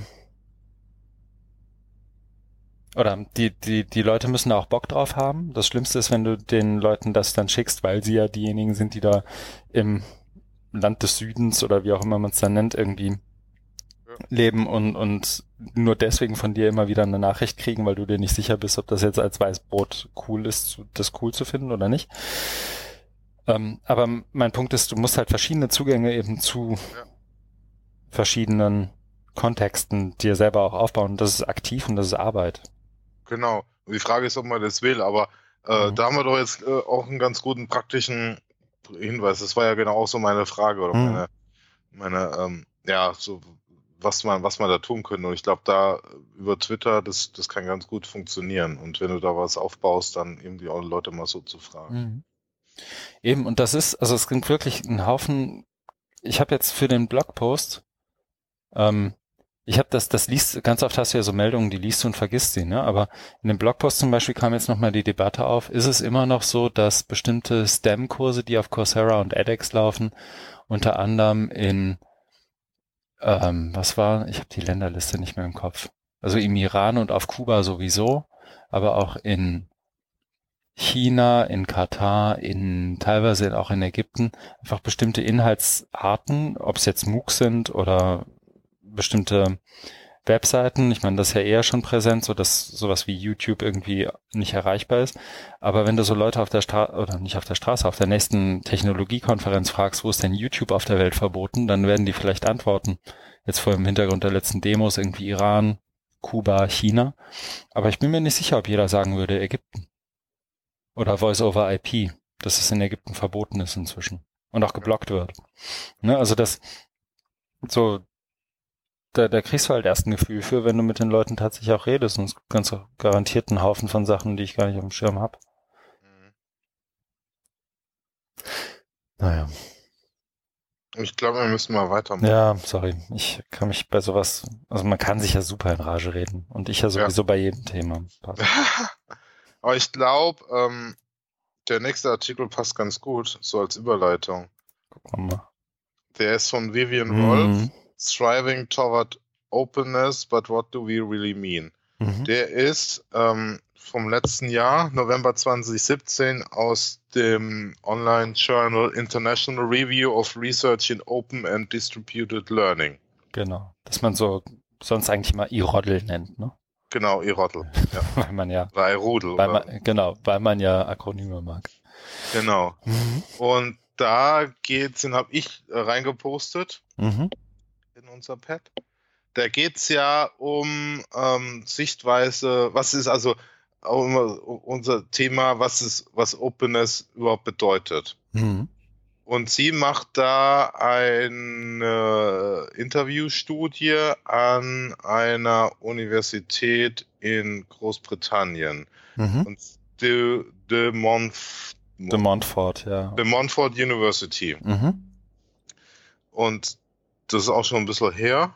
Mhm. März 2015. Acht ähm, Interviews wurden da durchgeführt. Mhm. Und also was mich da, das habe ich auch so als äh, für mich so ein Notiz reingeschrieben, was mir da so ein bisschen fehlt, ist so eine so eine so eine Herleitung. Also sie hat da also er hat da schon so Klassiker drin, wie jetzt ähm, Gründung von, also wenn es jetzt um das Open Openes Thema geht, so ähm, die Gründung der Open University in mhm. UK, das war ja 1969, aber es ist irgendwie so, also es ist nicht so ganz gut, fand ich jetzt hergeleitet oder organisiert. Äh, aber da will ich ja noch zu, nicht zu so sehr drauf rumhacken, sondern was dann, äh, wo wir vielleicht gemeinsam einen Blick drauf werfen könnten, das ist dann der Ergebnisteil. Hm. Das sind dann eben five elements relating to openness identifiziert worden durch die Interviews. Ne? Also wie genau sie das gemacht hat, das ähm, steht ja da in dem Text drin. Da müssen wir jetzt, glaube ich, nicht so drauf mhm. eingehen. Also es wurde halt eben analysiert und ausgewertet und die Ergebnisse sind eben diese fünf Elemente. Und die umfassen jetzt Dinge wie Personal Practice, also dass ähm, Openness, also so verstehe ich das, mhm. da einhergeht mit einem persönlichen Benefit in Zusammenhang mit, also es wurden ja Lehr Lehr Lehrende befragt, glaube ich, mhm, und genau. ne, wa wa was es für die bedeutet. Also du hast da diesen persönlichen Bezug, so, so nehme ich das jetzt wahr. Ne? Und das andere ist, mhm. das erleben wir ja auch immer stark, dieser zweite Bullet Point dann eben Part of a Community of Practice. Also das hast du ja in Deutschland, ja. Ne, mit, mit, mit der OER-Community, ne? Oder ich grad, so, ich bin vielleicht nur ganz kurz, die Five Elements sind doch, ich habe sie hier nur, ich habe nur den Abstract gelesen, also ich bin komplett uninformiert und grätsch trotzdem mal kurz rein. Die fünf Na. Elemente, die, ja, die fünf Elemente, Elemente, die äh, Openness sozusagen repräsentieren oder die Openness darstellen aus, aus Ergebnissicht sind ja Staff Pedagogy and Practice. Also ähm, die, die, so das, was wir als OEP vielleicht bezeichnen würden im weitesten Sinne. Ähm, Benefits to Learners, also die, die, ähm, die, die Benefits, die, die Vorteile, die einzelne Lernende durch Openness haben können. Ähm, Accessibility und Access to Content, also Zugänglichkeit und Zugang von, von Materialien und Inhalten, Institutional Structures, also eher so ein Governance-Thema, die, die Strukturen und die, die Organisations, ähm, Organisation, Organisationsorganisation ist auch echt mal Quatsch. Das, das die Organisation selbst und, und deren Logiken ähm, und eben die Werte und die Kultur, was ja dann nochmal weniger greifbar wird. Ne? Und der Content, ich glaube, das hast du jetzt. Nee, Content hatte ich drin. Zugang und Zugänglichkeit okay. zu, zu Inhalten und zu Content, doch. Okay, ja. Ähm, und ich habe, also Vielleicht nur ganz, ich habe, glaube ich, zwei Sätze dazu zu sagen, dann halte ich wieder die Klappe, weil ich habe ja echt nur den Abstract gelesen. Das erste, was mir auffiel, war Striving Toward Openness ist halt irgendwie ein spannender Titel für jemanden, der Conference Chair von der OER 18 ist, die auch David Wiley als Keynoter da hat, weil dessen Blog heißt ja nun mal Iterating Toward Openness. Ähm, das ist irgendwie das erste, was mir auffiel. Ich weiß gar nicht genau warum. Und ähm, was ich irgendwie gut, aber gleichzeitig auch schlecht finde, glaube ich, ist, dass sie zumindest nach dem, was ich so beurteilen kann, sozusagen einen Schritt zurückgeht und sagt, was meinen wir denn jetzt eigentlich? Und das ist ja erstmal vielleicht nicht unbedingt verkehrt, muss nicht jeder machen, aber es schadet nicht, wenn man das ab und zu mal tut. Ähm, dann aber dieses What do we really mean? Also was wollen wir jetzt wirklich? Versucht daraus abzuleiten, dass sie acht Leute von einer ja. kleinen Uni im UK interviewt und dann hinterher fünf Elemente hat, die ja wiederum auch sehr, sehr quer zueinander liegen. Ne? Also die jetzt nicht, vielleicht ist das der, auch für manche der Benefit oder der, das, das Alleinstellungsmerkmal des, des, des Beitrags, aber ich finde Staff Pedagogy and Practice, Benefits to Learners, Accessibility and Access, Institutional Structures, Values and Culture, das hätte, also für mich wenn ich das so nacheinander lese, habe ich immer so das Gefühl, mindestens ein oder zwei irgendwie aussortieren zu wollen, weil die irgendwie auf einer anderen Ebene funktionieren. Ähm, das ist so das, was mir dazu aufgefallen ist. Ähm, ja, wie siehst denn du das? Äh, ich stimme dir dazu. Also ich finde es auch ähm, sehr eingeschränkt, äh, die Aussagekraft. Also mein einer Kritikpunkt war ja die, die Herleitung, die ich hm, da so genau. und, und dann, wie, wie, man dazu kommt, eben nur da jetzt, wahrscheinlich gab es da irgendwie Gelder und hat eben da die Interviews geführt. Aber ähm, jetzt, wenn wir nochmal an den Artikel zurückdenken, den wir davor besprochen haben, dann spricht es ja auch wieder für diese Machtstrukturen, weil es ist ja veröffentlicht worden im, äh, in diesem Journal und die haben ja auch ein Review. Mhm. Also ich weiß das, weil ich ja selber das schon gemacht habe. Also ich habe das selber, also ich habe selber schon veröffentlicht da drin. Ich habe Artikel begutachtet und ich habe auch schon so Special Issues rausgegeben. Mhm. Das heißt, du hast also diesen ganzen klassisch akademischen Peer Review Apparat und das ist jetzt ja, das hat jetzt einfach so für mich auch so einen Beigeschmack oder so einen faden Beigeschmack, weil ähm, da, also dass das so durchging, äh, sagt ja auch wieder was. Mhm. Ne? Also waren dann, die, also vor allen Dingen auch eine Zeitschrift, die sich jetzt so dem Thema Openness verschrien hat, dass sie da ja nicht andere Qualitätskriterien haben. Oder zumindest mal das irgendwie so, ja, vielleicht ich, aber ich kenne natürlich die Gutachten nicht, weil so open sind die dann auch nicht, dass dann irgendwie. Ja, leider. Du, du, du, du dann irgendwie, das kann ja auch anonym sein natürlich, ne? Aber dass man so mal irgendwie da, was da, was da kritisiert wurde. Deswegen, mhm. ja, ich stimme dir dazu. Ich finde es, ähm, ich, also ich habe es äh, hauptsächlich deswegen reingepackt, weil es eben immer so der Versuch ist, das Thema Openness zu fassen, zu, zu ein bisschen aufzudröseln, zu greifen weil mir das ja insgesamt so ein bisschen unterrepräsentiert ist. Hm. Aber wenn man jetzt da genauer hinguckt, dann kommen da ja einige Kritikpunkte ähm, auf, ne, die ja, die man glaube ich auch nicht so leicht ausräumen kann. Aber du hast ja auch ein paar Punkte gemacht und ja. hier auch und ja. Ich weiß nicht, also ich ich habe ich habe das Gefühl nicht so so richtig beurteilen zu können, was drinsteht, weil ich es halt nicht gelesen habe, ne, ganz offensichtlich. Also das gebe ich ja dann auch offen zu. Ich bin halt den Titel But What Do We Really Mean und dann acht Leute von der De Montfort University im UK zu interviewen. Ach, ich weiß auch nicht. Ja, wir müssen es auch gar nicht so vertiefen, äh, um uns da nicht wieder in Rage zu reden. Würde ich da jetzt einfach mal dafür plädieren, mhm. dass wir weitermachen. Ja, gerne. Ich setze du hast, Ja, oder? Oder sorry, ich wollte gerade was was nein, nein, nein, nein, nein, nein. Ich wollte ähm, ich wollte auch sagen, du hast ja du hast ja nicht gelesen. Ich hab's ja. äh, gelesen, aber es ist jetzt nichts. Also meine Kritik überwiegt. Deswegen ja. würde ich jetzt auch dabei. Passen. Eben, ich wollte gerade sagen, ist jetzt keine direkte Leseempfehlung. Ne? Nee. Machen wir schnell weiter. Ähm, das nächste habe ich gelesen. Und zwar ist das eine Publikation von JISC. Ähm, das, wie erklärt man das denn? Sozusagen, JISC ist im UK so eine Mischung aus Think Tank. E-Teaching.org? Nee. So, nee, ja, nicht so nee. richtig. Also die Vision von JISC, ich habe gerade mal das About, is for the UK to be the most digitally advanced higher education, further education and research nation in the world. Also so ein bisschen HFD, eTeaching.org und ja. Bertelsmann Stiftung schon fast. Ne? Ja, aber wie dem auch sei, die machen ganz gute Sachen ganz oft, finde ich. Ähm, und ein paar der Leute, mit denen ich sonst so zu tun habe oder hatte, haben da auch schon mal mitgearbeitet. Deswegen ist mein Vertrauen in JISC relativ hoch.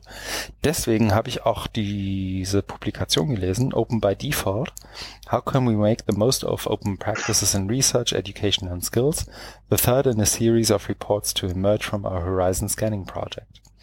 Also ein bisschen in die Zukunft gucken, Horizon Scanning Project.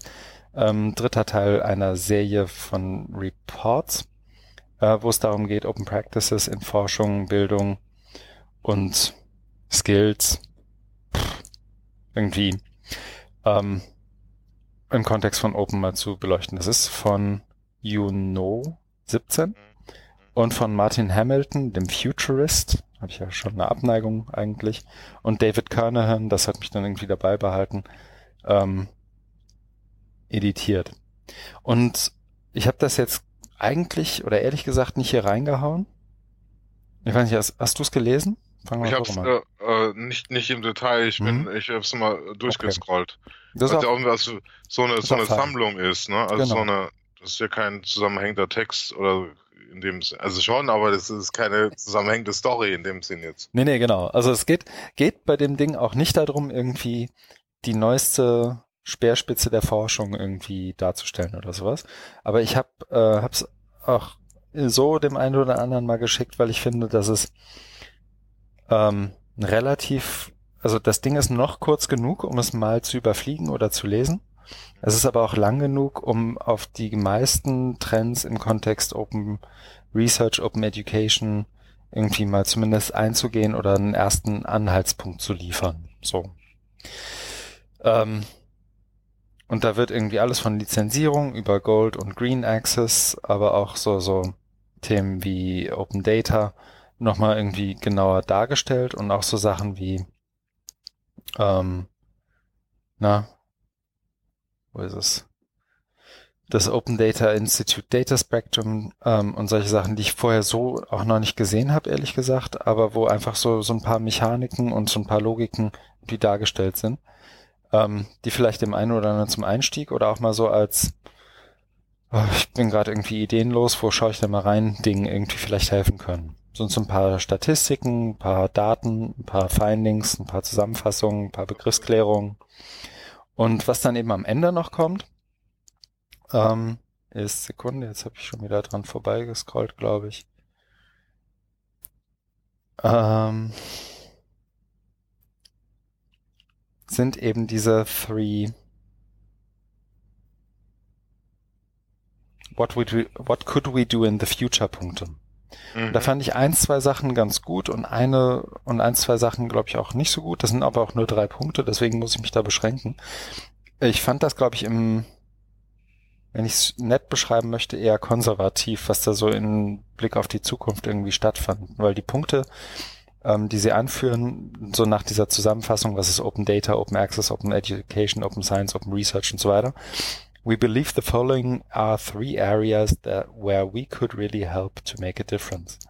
Und das ist sozusagen die, die JISC-Sicht als Verein, Verband, Lobbyorganisation, Think Tank ähm, auf die Dinge. Und das, der erste Punkt ist Beyond the PDF. Der zweite Punkt ist Support for Open Textbooks und der dritte Punkt ist Living in the Open. Und ich finde, Beyond the PDF ist definitiv richtig, hat aber, finde ich, wenn du in die Zukunft guckst, vielleicht bin ich da aber auch zu naiv, keinen eigenen Punkt verdient. Ich finde es einfach eine Selbstverständlichkeit, dass wenn du ja. Open publizierst, dass du jenseits des PDFs denkst. Ja. Ähm, Support for Open Textbooks ist für mich sehr äh, gar nicht. Äh, ist, ist eine, ist das, das ist das eine, ist aber auch, wie soll ich sagen, wahnsinnig fantasielos, weil das ja letztendlich der Übertrag dessen, was du analog schon hast, einfach nur auf digital und dann noch offen. offen. Ja. Also das ist ja jetzt nicht irgendwie, da ändert sich was an Machtstrukturen, was wir auch vorhin hatten, da ändert sich was an irgendwie kollaborativen Elementen, Pädagogik ja. und ne, so diese ganzen Sachen. Ja, ja Open Textbooks brauchen wir. Ähm, und dann kommt Living in the Open und das ist so ein bisschen schwammig, da kommen dann diese Cultural Shift Geschichten ja. noch dazu. Genau, also da hätte ich eigentlich gedacht, ja. dass mehr kommt. Ja, ich auch. Also ich fand es auch, also ich bin da drüber gescrollt und bin da auch hängen geblieben bei dem äh, Ausblick in the Future und fand, also ich fand es auch uninspiriert und irgendwie auch, also ich habe, vielleicht wurde es später äh, oder vorher hergeleitet, ich sehe da irgendwie auch nicht so den Zusammenhang. Aber das sind ja auf vollkommen verschiedene Ebenen. Also die ersten zwei, die hängen ja äh, eben zusammen, äh, dass, dass du da eben ähm, was hast, wo es um Dokumente geht und um Bearbeitbarkeit, also bei PDF und das andere dann eben auch wieder Dokumente, Textbooks. Das ist ja ein Block und dann dieses, und da kommt einfach dieses Living in the Open, wo ich frage, was soll, mhm. was soll denn das sein? Ne? Mhm. Und da, da, ich sage, ja, das klingt ja, das klingt ja äh, gut, aber was ist das? Und dann eben Cultural Shift, was soll das sein? Also das fand ich, fand ich jetzt auch, also wie du sagst, ja, konservativ, aber auch uninspiriert und irgendwie, ja, es fehlt da, also es, es fehlt da irgendwie auch so ein Framework oder wo man das herleitet oder, oder aus einer Zielstellung, eine, eine, wo, wo, wo man also, wo, also gemeinsam, gemeinsamer Nenner. Mhm. So ist es, so ist es halt sehr willkürlich jetzt einfach, was denen halt gerade dazu eingefallen ist. So. Und Aber das ist vielleicht auch mal die Schwierigkeit bei diesem ganzen Open-Thema, dass es eben nicht so einfach ist, sagst ja, mehr offen ist besser und sondern dass man da so viele Unterpunkte hat, aber da fand ich es jetzt besonders, weil die eben vorher, so war mein Eindruck eben da so wahnsinnig viel ähm, auch Details hatten und, und referenziert hatten mit diesen ganzen Open-Aktivitäten und dann kommt das, das war ja, war, fand ich jetzt auch eher enttäuschend. Ja, genau. Und ich meine, ich habe jetzt gerade, wenn du noch gesprochen hast, auch überlegt, was würde ich denn jetzt irgendwie aufzeichnen, um zu sagen, das sind meine drei Dinger. Ja. Und das eine ist ja zu sagen, das sind meine drei Trends im Kontext Open und Research, Open und Education und so weiter. Und ich glaube, da würden mir schon ein paar einfallen. Aber wenn du dazu mich dann noch zwingst für, wie soll ich sagen, meine Organisation, also in dem Fall JISC, herzugehen und das zu proklamieren, dann habe ich weniger Schiss vor den Thesen selber als vor dem Abstimmungsprozess, der damit zusammenhängt. Ja. Aber andererseits, ich meine, sie haben das Ding noch, die hätten das Ding schreiben können. Und wenn sie den letzten Schluss weggelassen hätten, hätten alle gesagt, das ist eine super Zusammenfassung, ja. State of the Art, was Open Science, Open, ne? Also, Hätten sie es weggelassen, hätten wir zwar nichts zu meckern. Richtig, so haben wir was zu meckern, so kennt man uns ja. Ja. Aber, also, wenn man die drei Sachen, und das wollte ich ja eigentlich sagen, wenn die drei Sachen am Ende rauslässt, ist das ein wahnsinnig lesenswertes ja, Intro-Ding. Das ist gut. Ja. ja. Das ist mir also untergekommen. So, dann sind wir damit auch durch, oder? Ich mache ja. eine Marke. Ja. Ist ja jetzt nicht. So, das nächste ist auch ein bisschen unterhaltsamer, glaube ich. ja. Äh, definitiv unterhaltsamer, schon alleine, weil ähm, na, ich fange mal andersrum an. Äh, ich glaube, die Konferenz in an der Open University Catalunya in Barcelona vom 3. Oktober hatten wir im Podcast, glaube ich, auch schon ein, zwei Mal. Mhm. Ähm, wo ja unter an, also ich wäre wär fast hingeflogen, wenn nicht noch die Zusage zur DML zu fliegen gekommen wäre. Ähm, unter anderem, weil eben auch Brian Lamb, Jim Groom und ein, zwei andere da waren, ähm, und da eben auf einem Panel saßen. Und die haben in Catalunya relativ clever die Chance genutzt und unter anderem Jim Groom und so weiter nicht nur auf ein Panel gesetzt, sondern die auch in so eine Art, weiß nicht, Studios vielleicht zu viel, sondern einfach an den Tisch gesetzt, Mikro angesteckt und ein paar Fragen gestellt. Ähm, zum Thema alles von Quality Education for Ubiquitous Technology bis zu Future Relevant Certifications über Learning Resources and Open Knowledge. Und dann einfach mal ein paar Statements einzusammeln. Und das Unterhaltsamste an dem ganzen Ding, ich weiß gar nicht, das habe ich gar nicht in die Show Notes gepackt, aber ich hau's mal hier rein, ist, ähm, die haben aus jedem einzelnen, jeder einzelnen Frage einen kurzen Clip gemacht, geschnitten und daraus ein einzelnes, jeweils ein eigenes YouTube-Video gemacht. Dadurch hat jedes einzelne YouTube-Video ein eigenes Thumbnail, also das eigene, das Standbild, das du am Anfang von dem Video siehst. Und das wiederum kann man sich ja nehmen und daraus ein GIF machen. Und das wiederum hat ähm, Alan Levine gemacht, als er das sah. Und das ist tatsächlich recht unterhaltsam, weil es ein bisschen aussieht wie Jim Groom in der Augsburger Puppenkiste. okay. Ich setze mal einen Link rein. Aber davon abgesehen, ich habe mir bisher nicht alle Videos angeguckt sondern nur ein paar. Ähm, und ich finde, das sind im besten Sinne des Wortes interessante Impulse und Provokationen zu bestimmten Themen von einem, der sich zu vielen Themen Gedanken macht. Muss ich mir auch noch angucken, bin ich noch nicht dazu gekommen.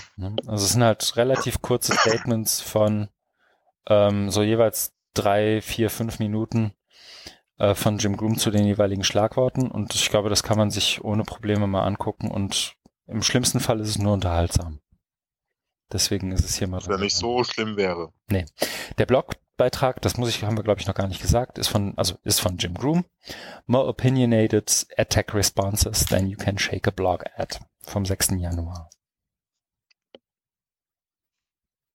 Ja, das dazu. Gut.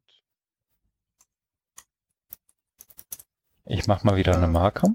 Kommen wir weiter zum mhm. nächsten Artikel, den hast du da reingebracht poste, da wollte ich auch nur fragen, wie bist du da drauf gekommen? Also, äh. sagen wir mal, es geht um mhm. Luddites, also auf Deutsch mhm. Maschinenstürmer, und der Artikel heißt Why the Luddites Matter. Mhm. Und ähm, der ist, ich weiß gar nicht, wer der Autor ist, ne? das habe ich gar nicht so erkennen können. Kennst du den Twitter-Account Librarian Shipwreck? Nein. Äh, super, sofort folgen. ähm, hat, glaube ich, sogar irgendwie auch, hat schon eine ordentliche Anzahl Follower, aber also nicht deswegen followen, sondern das ist ein PhD, ich weiß gar nicht, Studentin, Student, ehrlich gesagt, keine Ahnung. Ich kenne das wirklich nur als Librarian Shipwreck. Ähm, ich gucke gerade mal, ob ich irgendwo einen Namen finde, aber ich glaube, es ist relativ bewusst so, dass das nicht so sein soll. Okay. Hm, ne, so spontan finde ich keinen. Ich kann mal Ah, warte, ich glaube, es sind zwei. Row my boat, Sekunde. Ähm, jedenfalls, ich folge dem schon oder ihr schon länger auf Twitter. Mhm. Ähm, weil ich finde, dass, also man merkt ähm, den, den Tweets an und den, den Dingen an, die, die da so rüberkommen, dass das jemand ist, der irgendwie eine Art, ein bestimmtes Selbstverständnis hat in Bezug auf, ähm, hier im, im About-Text nennt sie es äh, Librarianship, also ähm, so eine Art, so zu denken wie ein Bibliothekar, aber gleichzeitig viel mit Digitalisierung und gerade im Kontext Science, aber vor allem Education. Und da eine, oft eine, im besten Sinne des Wortes, technologiekritische Haltung einnimmt ähm, die auch wiederum einen starken historischen Einschlag hat. Mhm. Das merkt man ja da. Ja, also das merkt man dem Artikel auch an und deswegen ja. folge ich den, also mhm. denen, ich schreibe jetzt einfach mal, sage jetzt einfach mal denen auf Twitter, ich weiß ja ehrlich gesagt nicht, wer dahinter steckt, mache ich sonst eher selten. Ähm, jedenfalls ähm, bin ich wiederum bei dem Artikel hängen geblieben, weil ich weiß gar nicht, mir ist inzwischen zwei, dreimal passiert ist, dass mich jemand als ähm, Ludit oder wie du es gesagt hast, du, ich glaube, die propere deutsche Übersetzung ist ja wirklich das Maschinenstürmertum, mhm. ähm, betitelt hat, immer wenn ich irgendwie so eine mehr oder weniger konstruktiv kritische oder manchmal auch destruktiv kritische Haltung zu bestimmten Technologien oder Logiken einnehme. Okay. Und das ist ja, wird ja so als Schmierwort, Schimpfwort immer wieder benutzt. Ja. Ne, so, du willst zurück in die Höhle und am besten schalten wir gleich alle Strom, alle, jede Stromversorgung aus, weil das ist ja auch doof. So, es ist eigentlich noch schlimmer als die Amish. Ähm, und da, das ist eigentlich ein guter Punkt, weil ja auch den Amish so ein Technologiehass vorgeworfen ja. wird, der so ganz oft einfach nicht zutrifft. Ja. Und das ist bei den Luditen ähnlich und das wird hier mal, ähm, ich glaube, du würdest sagen, schön aufgedröselt. Ja, ähm, genau. Also, ja, ähm, mach du mal. Ja, ähm, also ich habe mich mit dem Thema auch mal wieder mal beschäftigt. Äh, ich glaube auch über Audrey Waters, die hat auch mal was mhm. dazu gesagt.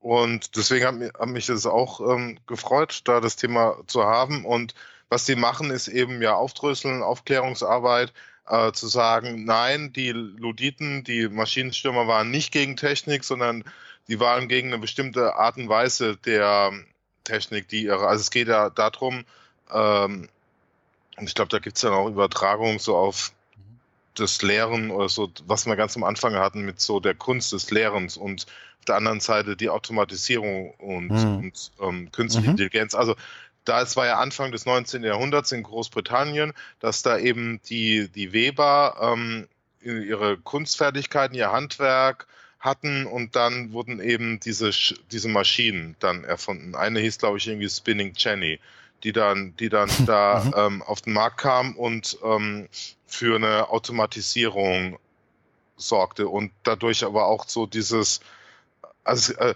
also es kommt ja da immer zum Ausdruck, auch das mal in dem Artikel ja auch, dieser, dieser Fortschritt, ne, dass, dass es einfach so der, dass dieser unausweichliche Fortschritt ist, dass jetzt eben die Maschinen kommen und Maschinen helfen uns ja oft, dann schweißtreibende Arbeit, äh, wenn du dran denkst, früher am Bergwerk und dann kommen irgendwie die Maschinen und das ist ja dann doch ähm, angenehmer, also auch irgendwie dann humaner. Auf hm. der anderen Seite gibt es ja eben auch gewisse Kunst, Handwerke, die es Jahrtausende lang gibt, wahrscheinlich, und die jetzt dann auf einmal ein, einfach so ersetzen wurden, weil es eben der Fortschritt ist. Und dagegen haben die sich dann gewehrt. Und da gab es ja auch diesen berühmten Lord Luddite, ne? Der, ich glaube, auf den geht es ja dann zurück, auch die genau. Bezeichnung. General Ludd oder Lord Luddite oder ja. also das ist ja so eine Kunstfigur eigentlich, ja, so wie ich das genau. verstanden habe, nur genau. den die sich und, ausgedacht haben, um nicht komplett ja. führerlos zu wirken. Ne? Und die sind eben damals in England losgezogen und haben dann eben diese Maschinen hm. gestürmt oder zerschlagen. Aber da ging es eben nicht um gegen Technik per se sein und auch natürlich nicht, um jetzt wieder zurück in die Höhle zu gehen, sondern es ging darum, eben auf die Gefährdung des Kunsthandwerks aufmerksam zu machen, die durch diese, also verstehe ich das, durch, mhm. die eben durch diese Maschinen aus, ausgelöst werden. Genau, und dazu noch, ähm, es wird ja auch ganz oft gesagt, so da wurde pauschal sozusagen jede Maschine gestürmt, ähm, sondern was im Beitrag und auch in dem, ähm, natürlich als Wikimedia-Angestellter dann auch den Wikipedia-Artikel nochmal genauer angeguckt. Ähm, ah, sehr gut.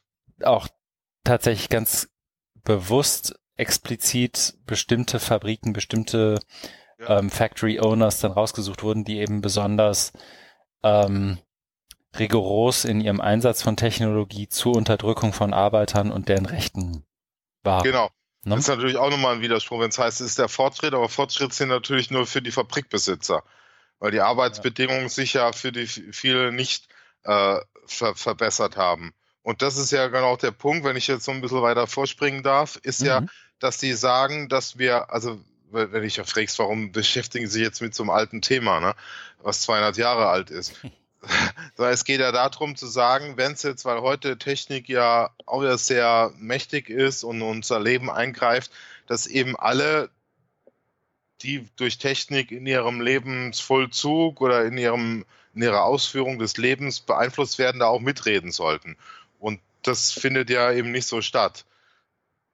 Also da, mhm. da hätte man vielleicht noch genauer ausführen können, aber Sie sagen irgendwie an einer Stelle, die haben, also dass viele Menschen da kein, also so habe ich das verstanden, kein Mitspracherecht haben mhm. über, über Technik, ne, über, über, mhm. über die Einstellung. Ich glaube, die machen ja hier auch nochmal das Beispiel da mit Google Class. Genau. Ja, also das, also wo sie dann sagen, im Moment, es gibt ein Gegenbeispiel, wo man gesagt wird, nee, da haben dann Menschen gesagt, also es, also es gibt auf der einen Seite diese technische Entwicklung und ähm, da kam irgendwann eben die, die Brille äh, Google Glass auf den Markt und gesagt, das ist ja wahnsinnig fortschrittlich und das ist genau der nächste Schritt, die nächste Killer-Application, das brauchen wir jetzt alle, aber nee, sowas doch nicht.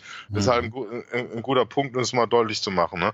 Und was eben fehlt, sind eben diese gesellschaftlichen äh, Debatten, wo man sich über für und wider von Technologien unterhalten kann und wegkommt von diesen Stereotypen oder Stigmatisierung, du bist jetzt ein Technikhassner, du bist gegen Technik, so wie du es bei dir gesagt hast, oder du bist eben so ein Luddite, mhm. ne, was ja dann äh, eben als Diskriminierung, als Stigmatisierung verwendet wird und in voll völliger Verkennung der historischen Tatsachen steht. Genau, und ja auch benutzt wird, um jemanden ruhig und kalt zu stellen und in der Diskussion eigentlich zu diskreditieren, anstatt irgendwie mal zu schauen.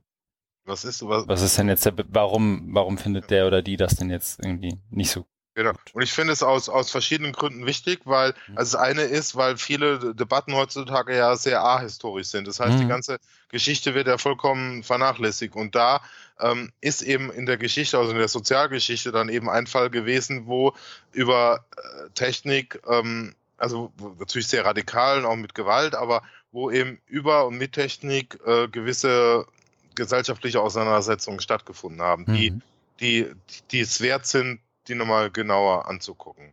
Und da ist auch irgendwie ein Unterschied zu, zu so einer anderen Richtung, oder das heißt Richtung, ich, ich habe zufällig vor äh, die letzten Wochen eine Serie geguckt auf Netflix. Es soll jetzt keine Werbung sein, Was aber. Heißt, zufällig heißt die ist einfach angegangen?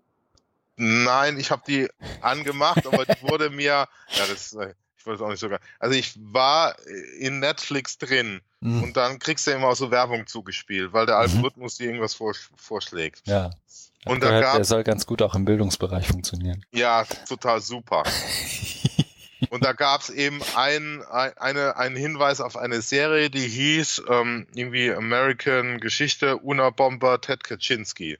Mhm. Also ich habe das den genauen Titel vergessen, aber mhm. ähm, es sind acht Episoden, die drehen sich um das Leben von Ted Kaczynski. Mhm. Das ist ein hochdekorierter Mathematiker, Intelligenzquotient von 165, mhm. der ähm, dann ähm, also eine sehr schnelle, steile akademische Karriere hingelegt hat, sich dann aber dagegen entschieden hat und ähm, ein Leben in der Natur. Also er hat diesen, diesen Rückzug dann gemacht. Mhm. In die, in die Höhle, in die Natur, hat sich dann in Montana so eine Hütte ge gebaut mit seinem Bruder zusammen und hat da, also es war glaube ich ab 1970, hat er da gewohnt, hat dann keinen Strom, kein, kein Wasser gehabt und ja, da gelebt, aber der hat dann eben ähm, auch Kritik gehabt an der Rolle der Technik in der Gesellschaft und hat dann zu noch drastischeren Mitteln gegriffen als die Luditen, nämlich hat äh, Brief- oder Paketbomben verschickt. Mhm. Hat, hat ähm, die ja gebaut ähm, und sehr, sehr gut, sehr perfide und hat die rumgeschickt und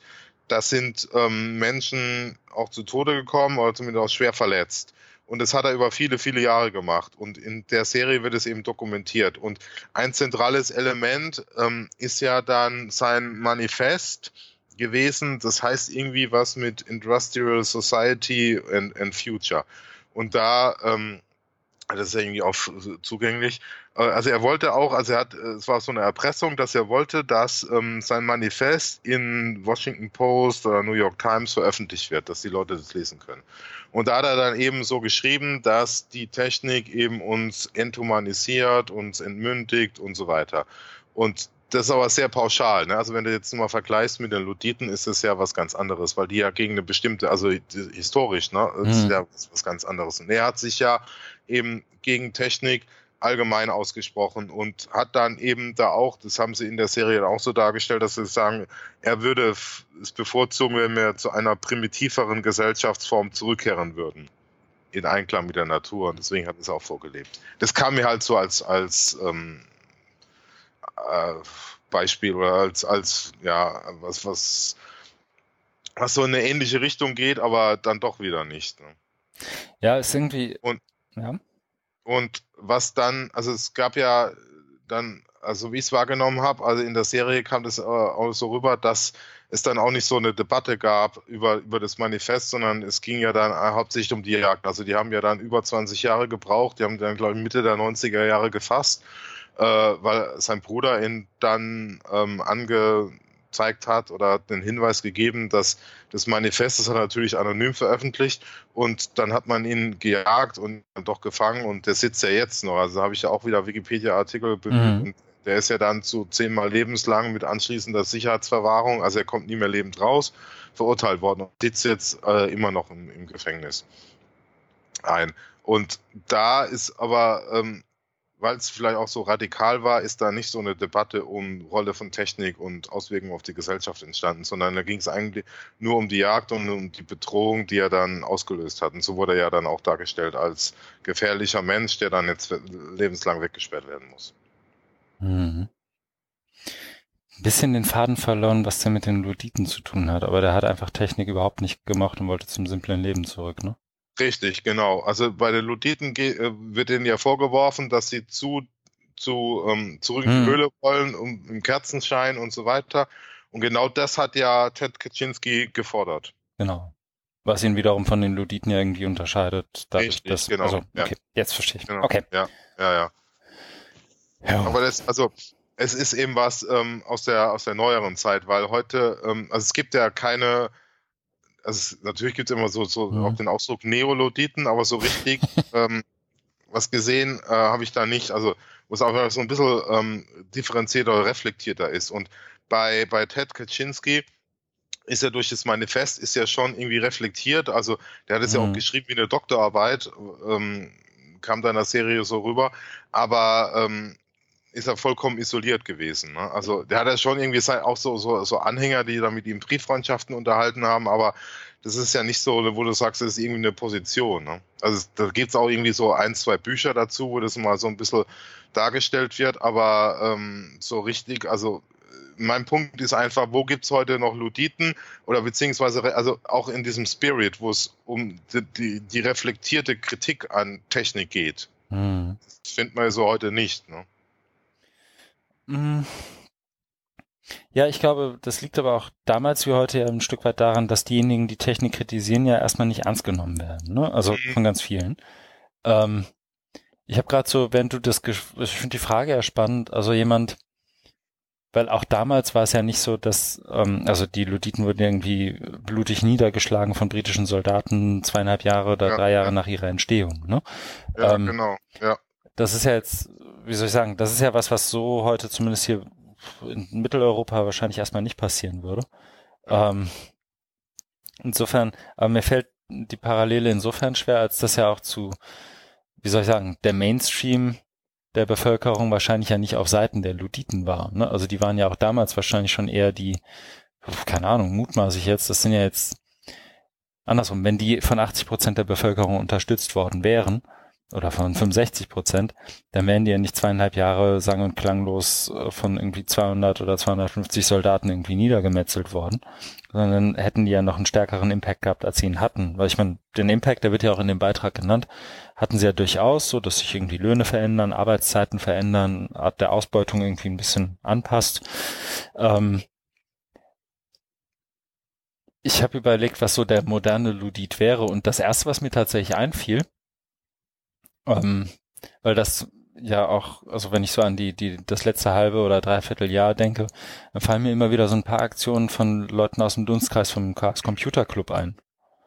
Das ist jetzt vielleicht wahnsinnig weit hergeholt, aber da stellen sich halt wirklich Leute hin und na, nicht revoltieren ja nun überhaupt nicht, aber zeigen relativ klar auf und laufen dagegen auch, wie soll ich sagen, auf, auf ihre Art und Weise Sturm, ähm, wie zum Beispiel das PC-Wahlprogramm funktionieren soll oder funktioniert. Ne? Also, also da dann auch ganz klar zu sagen, also die sind jetzt nicht losgezogen mit Knüppeln und haben alle PC-Wahlrechner und äh, alle Server zerhauen, aber diese Art der, wie soll ich sagen, körperlichen Auseinandersetzung ist uns im 20., 21, oder zumindest im 21. Jahrhundert hier in diesen Breitengraden zumindest ja auch eher relativ fremd, wenn es um solche Sachen geht. Ja, also vielleicht ist das so, ist das der moderne Luditismus, aber ich glaube, das ist es auch nicht. Ja, aber was du gesagt hast, wer gegen Technik ist, wird, wird erstmal nicht, wird erstmal nicht ähm, ernst genommen und deswegen mhm. greifen die ja dann auch zu so radikalen Mitteln, ne? So bei den Luditen oder bei diesem Unabomber Ted Kaczynski. Ja. Hm. Na gut, der Artikel ist jedenfalls lesenswert. Absolut, also ist sehr informativ, der ist ähm, äh, gut geschrieben, ähm, hat also hat äh, eine gute Leserführung und ja, ist, mhm. ist auf jeden Fall eine, eine, auf, auf jeden Fall eine Empfehlung. Genau, und wenn man das nächste Mal Ludit hört oder Maschinenstürmer, weiß man, das ist gar nicht so schlimm. Nächster Artikel und auch schon der letzte. Den, ich glaube, ich habe ihn ins Pad gehauen, du hast ihn gelesen, ne? War das so? Ja, genau. Wir können ja zu unserer Einteilung Pflicht und Kür kommen. Oder das ja. mehr, also da müssen wir auch nicht so, so, so lang berichten. Ich habe ihn tatsächlich gelesen. Äh, es geht um äh, PISA. Äh, der Artikel heißt ja auch PISA for Personality Testing, the OECD and the Psychometric Science of Social Emotional Skills vom 16. Januar 2018 von Ben Williamson, den wir auch schon öfter hier hatten, mhm. wenn ich es richtig in Erinnerung habe. Und da, ähm, ähm, den Artikel fand ich jetzt im, im Unterschied zu dem Luditen-Artikel nicht so stark, weil ähm, der mehr, also eher redundant war. Also es, ähm, es geht in dem Artikel, die arbeiten sich ab äh, und ist auch ziemlich ausführlich an einer neuen Entwicklung, die ähm, das OECD betrifft, also die ähm, Organization for Economic Cooperation Development, die ja ähm, besonders eben über äh, PISA, ähm, mhm. über die internationale Student Assessment Testreihe, was ja auch in Deutschland hohe Wellen geschlagen hat, sich da auseinandersetzen. Und PISA wurde ja auch vielfältig kritisiert äh, aus, aus, aus ganz viel, also es, da gibt es auch ganz viel Literatur dazu, wer sich dafür interessiert, ähm, muss einfach mal googeln.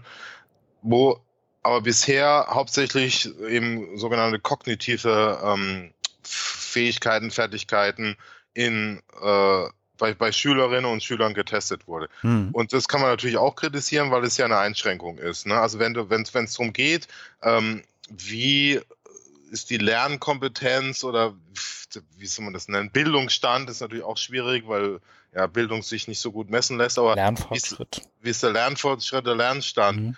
Dann ähm, hast du, also wenn man an Lernen denkt, dann denkst du natürlich auch immer an das, was im Kopf passiert, also äh, Wissen aufnehmen, verarbeiten, abspeichern, zusammen mit anderem Wissen zusammenfügen können, Verbindungen herstellen. Äh, also die Dinge, die, die du in, in deinem Kopf machst, jetzt mal ganz, ganz platt gesagt. Mhm. Die, die kognitiven Dinge. Und da wurde ja ganz viel, äh, also ein großer Schwerpunkt drauf gelegt.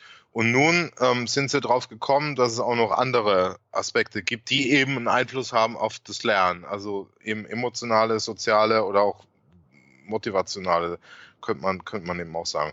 Und sie führen jetzt eben ähm, diese Social Emotional Skills mit ein in die, in die neuen Messungen. Also da wird es jetzt, das fängt jetzt irgendwie an und ich glaube 2019 war das, dass sie da dann eben die Tests wieder machen international und dann 2020 dann veröffentlichen.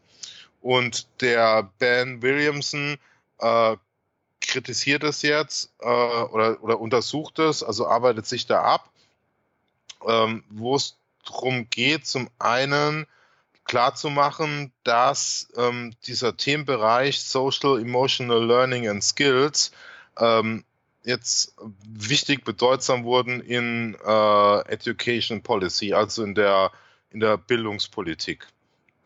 Und das kann man ja, also das ist, das ist ein Punkt, den er da macht, zu sagen, hm, wa warum ist es jetzt so? Ne? Und dann gibt es eben Beispiele oder so ähm, Pressure Groups oder also Lobbyvereine, die eben sich damit auseinandersetzen und da daran arbeiten, dass diese rein kognitiven Fähigkeiten jetzt erweitert werden dann geht es ihm darum, ähm, nochmal einen Punkt zu machen, dass es auch gar nicht so einfach ist, dieses, was es ist. Also ähm, Ben Williams sagt dann ja, diese Social Emotional Learning and Skills sind in der Literatur oder in der Terminologie confusing, weil da gibt es eben sowas wie Character, äh, Crow's Mindset, Grit, Resilience und, und andere nicht kognitive oder nicht akademische persönliche Charaktereigenschaften. Also da gibt es irgendwie keine Einigung oder keine Einheit, was das jetzt genau sein soll. Und ein anderer Kritikpunkt ist, dass wenn man sagt, man misst es jetzt, die Zusammensetzung von oder die Verteilung von Social Emotional Skills, dann kannst du bist ja auch schnell dann bei der Hand, ähm, die jetzt zu fördern. Also wenn du jetzt irgendwie feststellst, in Norddeutschland sind wir nicht so fröhlich oder haben nicht so viel Spaß beim Lernen, dann könnte man ja irgendwelche Programme fördern, die oder Programme initiieren, die dann eben genau darauf abzielen. Und das hat natürlich auch wieder so ein, ja, schon so ein, geht ja, geht ja in eine Richtung, wo man sagt, hm, ob das jetzt so so, so, so einwandfrei ist, weil ähm, Menschen oder Persönlichkeitsbildung also gezielt geplant. Also da gab es ja in der Geschichte auch mal wieder Versuche, ähm, das zu machen, also die Persönlichkeit direkt zu beeinflussen. Hat ja natürlich auch wieder so eine Machbarkeitsfantasie oder, oder Allmachts, Allmachtsgeschichte. Was er, was er dann da jetzt auch nochmal aufdröselt.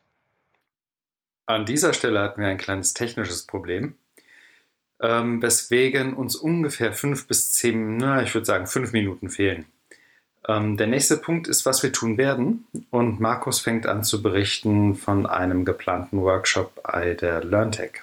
Ja, ich bin nächste Woche bei der LearnTech einen Tag, habe da einen Slot, der heißt irgendwie OER und Social Collaboration. Ja, da, ähm, also also ich habe ja eine Ein über ein Projekt eine Einreichung gemacht, was wir haben in Lübeck. Und da haben sie uns jetzt mit äh, zusammengesteckt mit Kollegen von der Hochschule Karlsruhe, die ähm, eine Umfrage gemacht haben zum Thema OER unter Lehrenden und da geht es irgendwie auch um Anreizsysteme und dann fanden die das wohl eine gute Idee, das zusammenzupacken. Und deswegen, die haben das irgendwie Social Collaboration OER ähm, das wird dann, also es findet auf dem Kongress der LearnTech statt.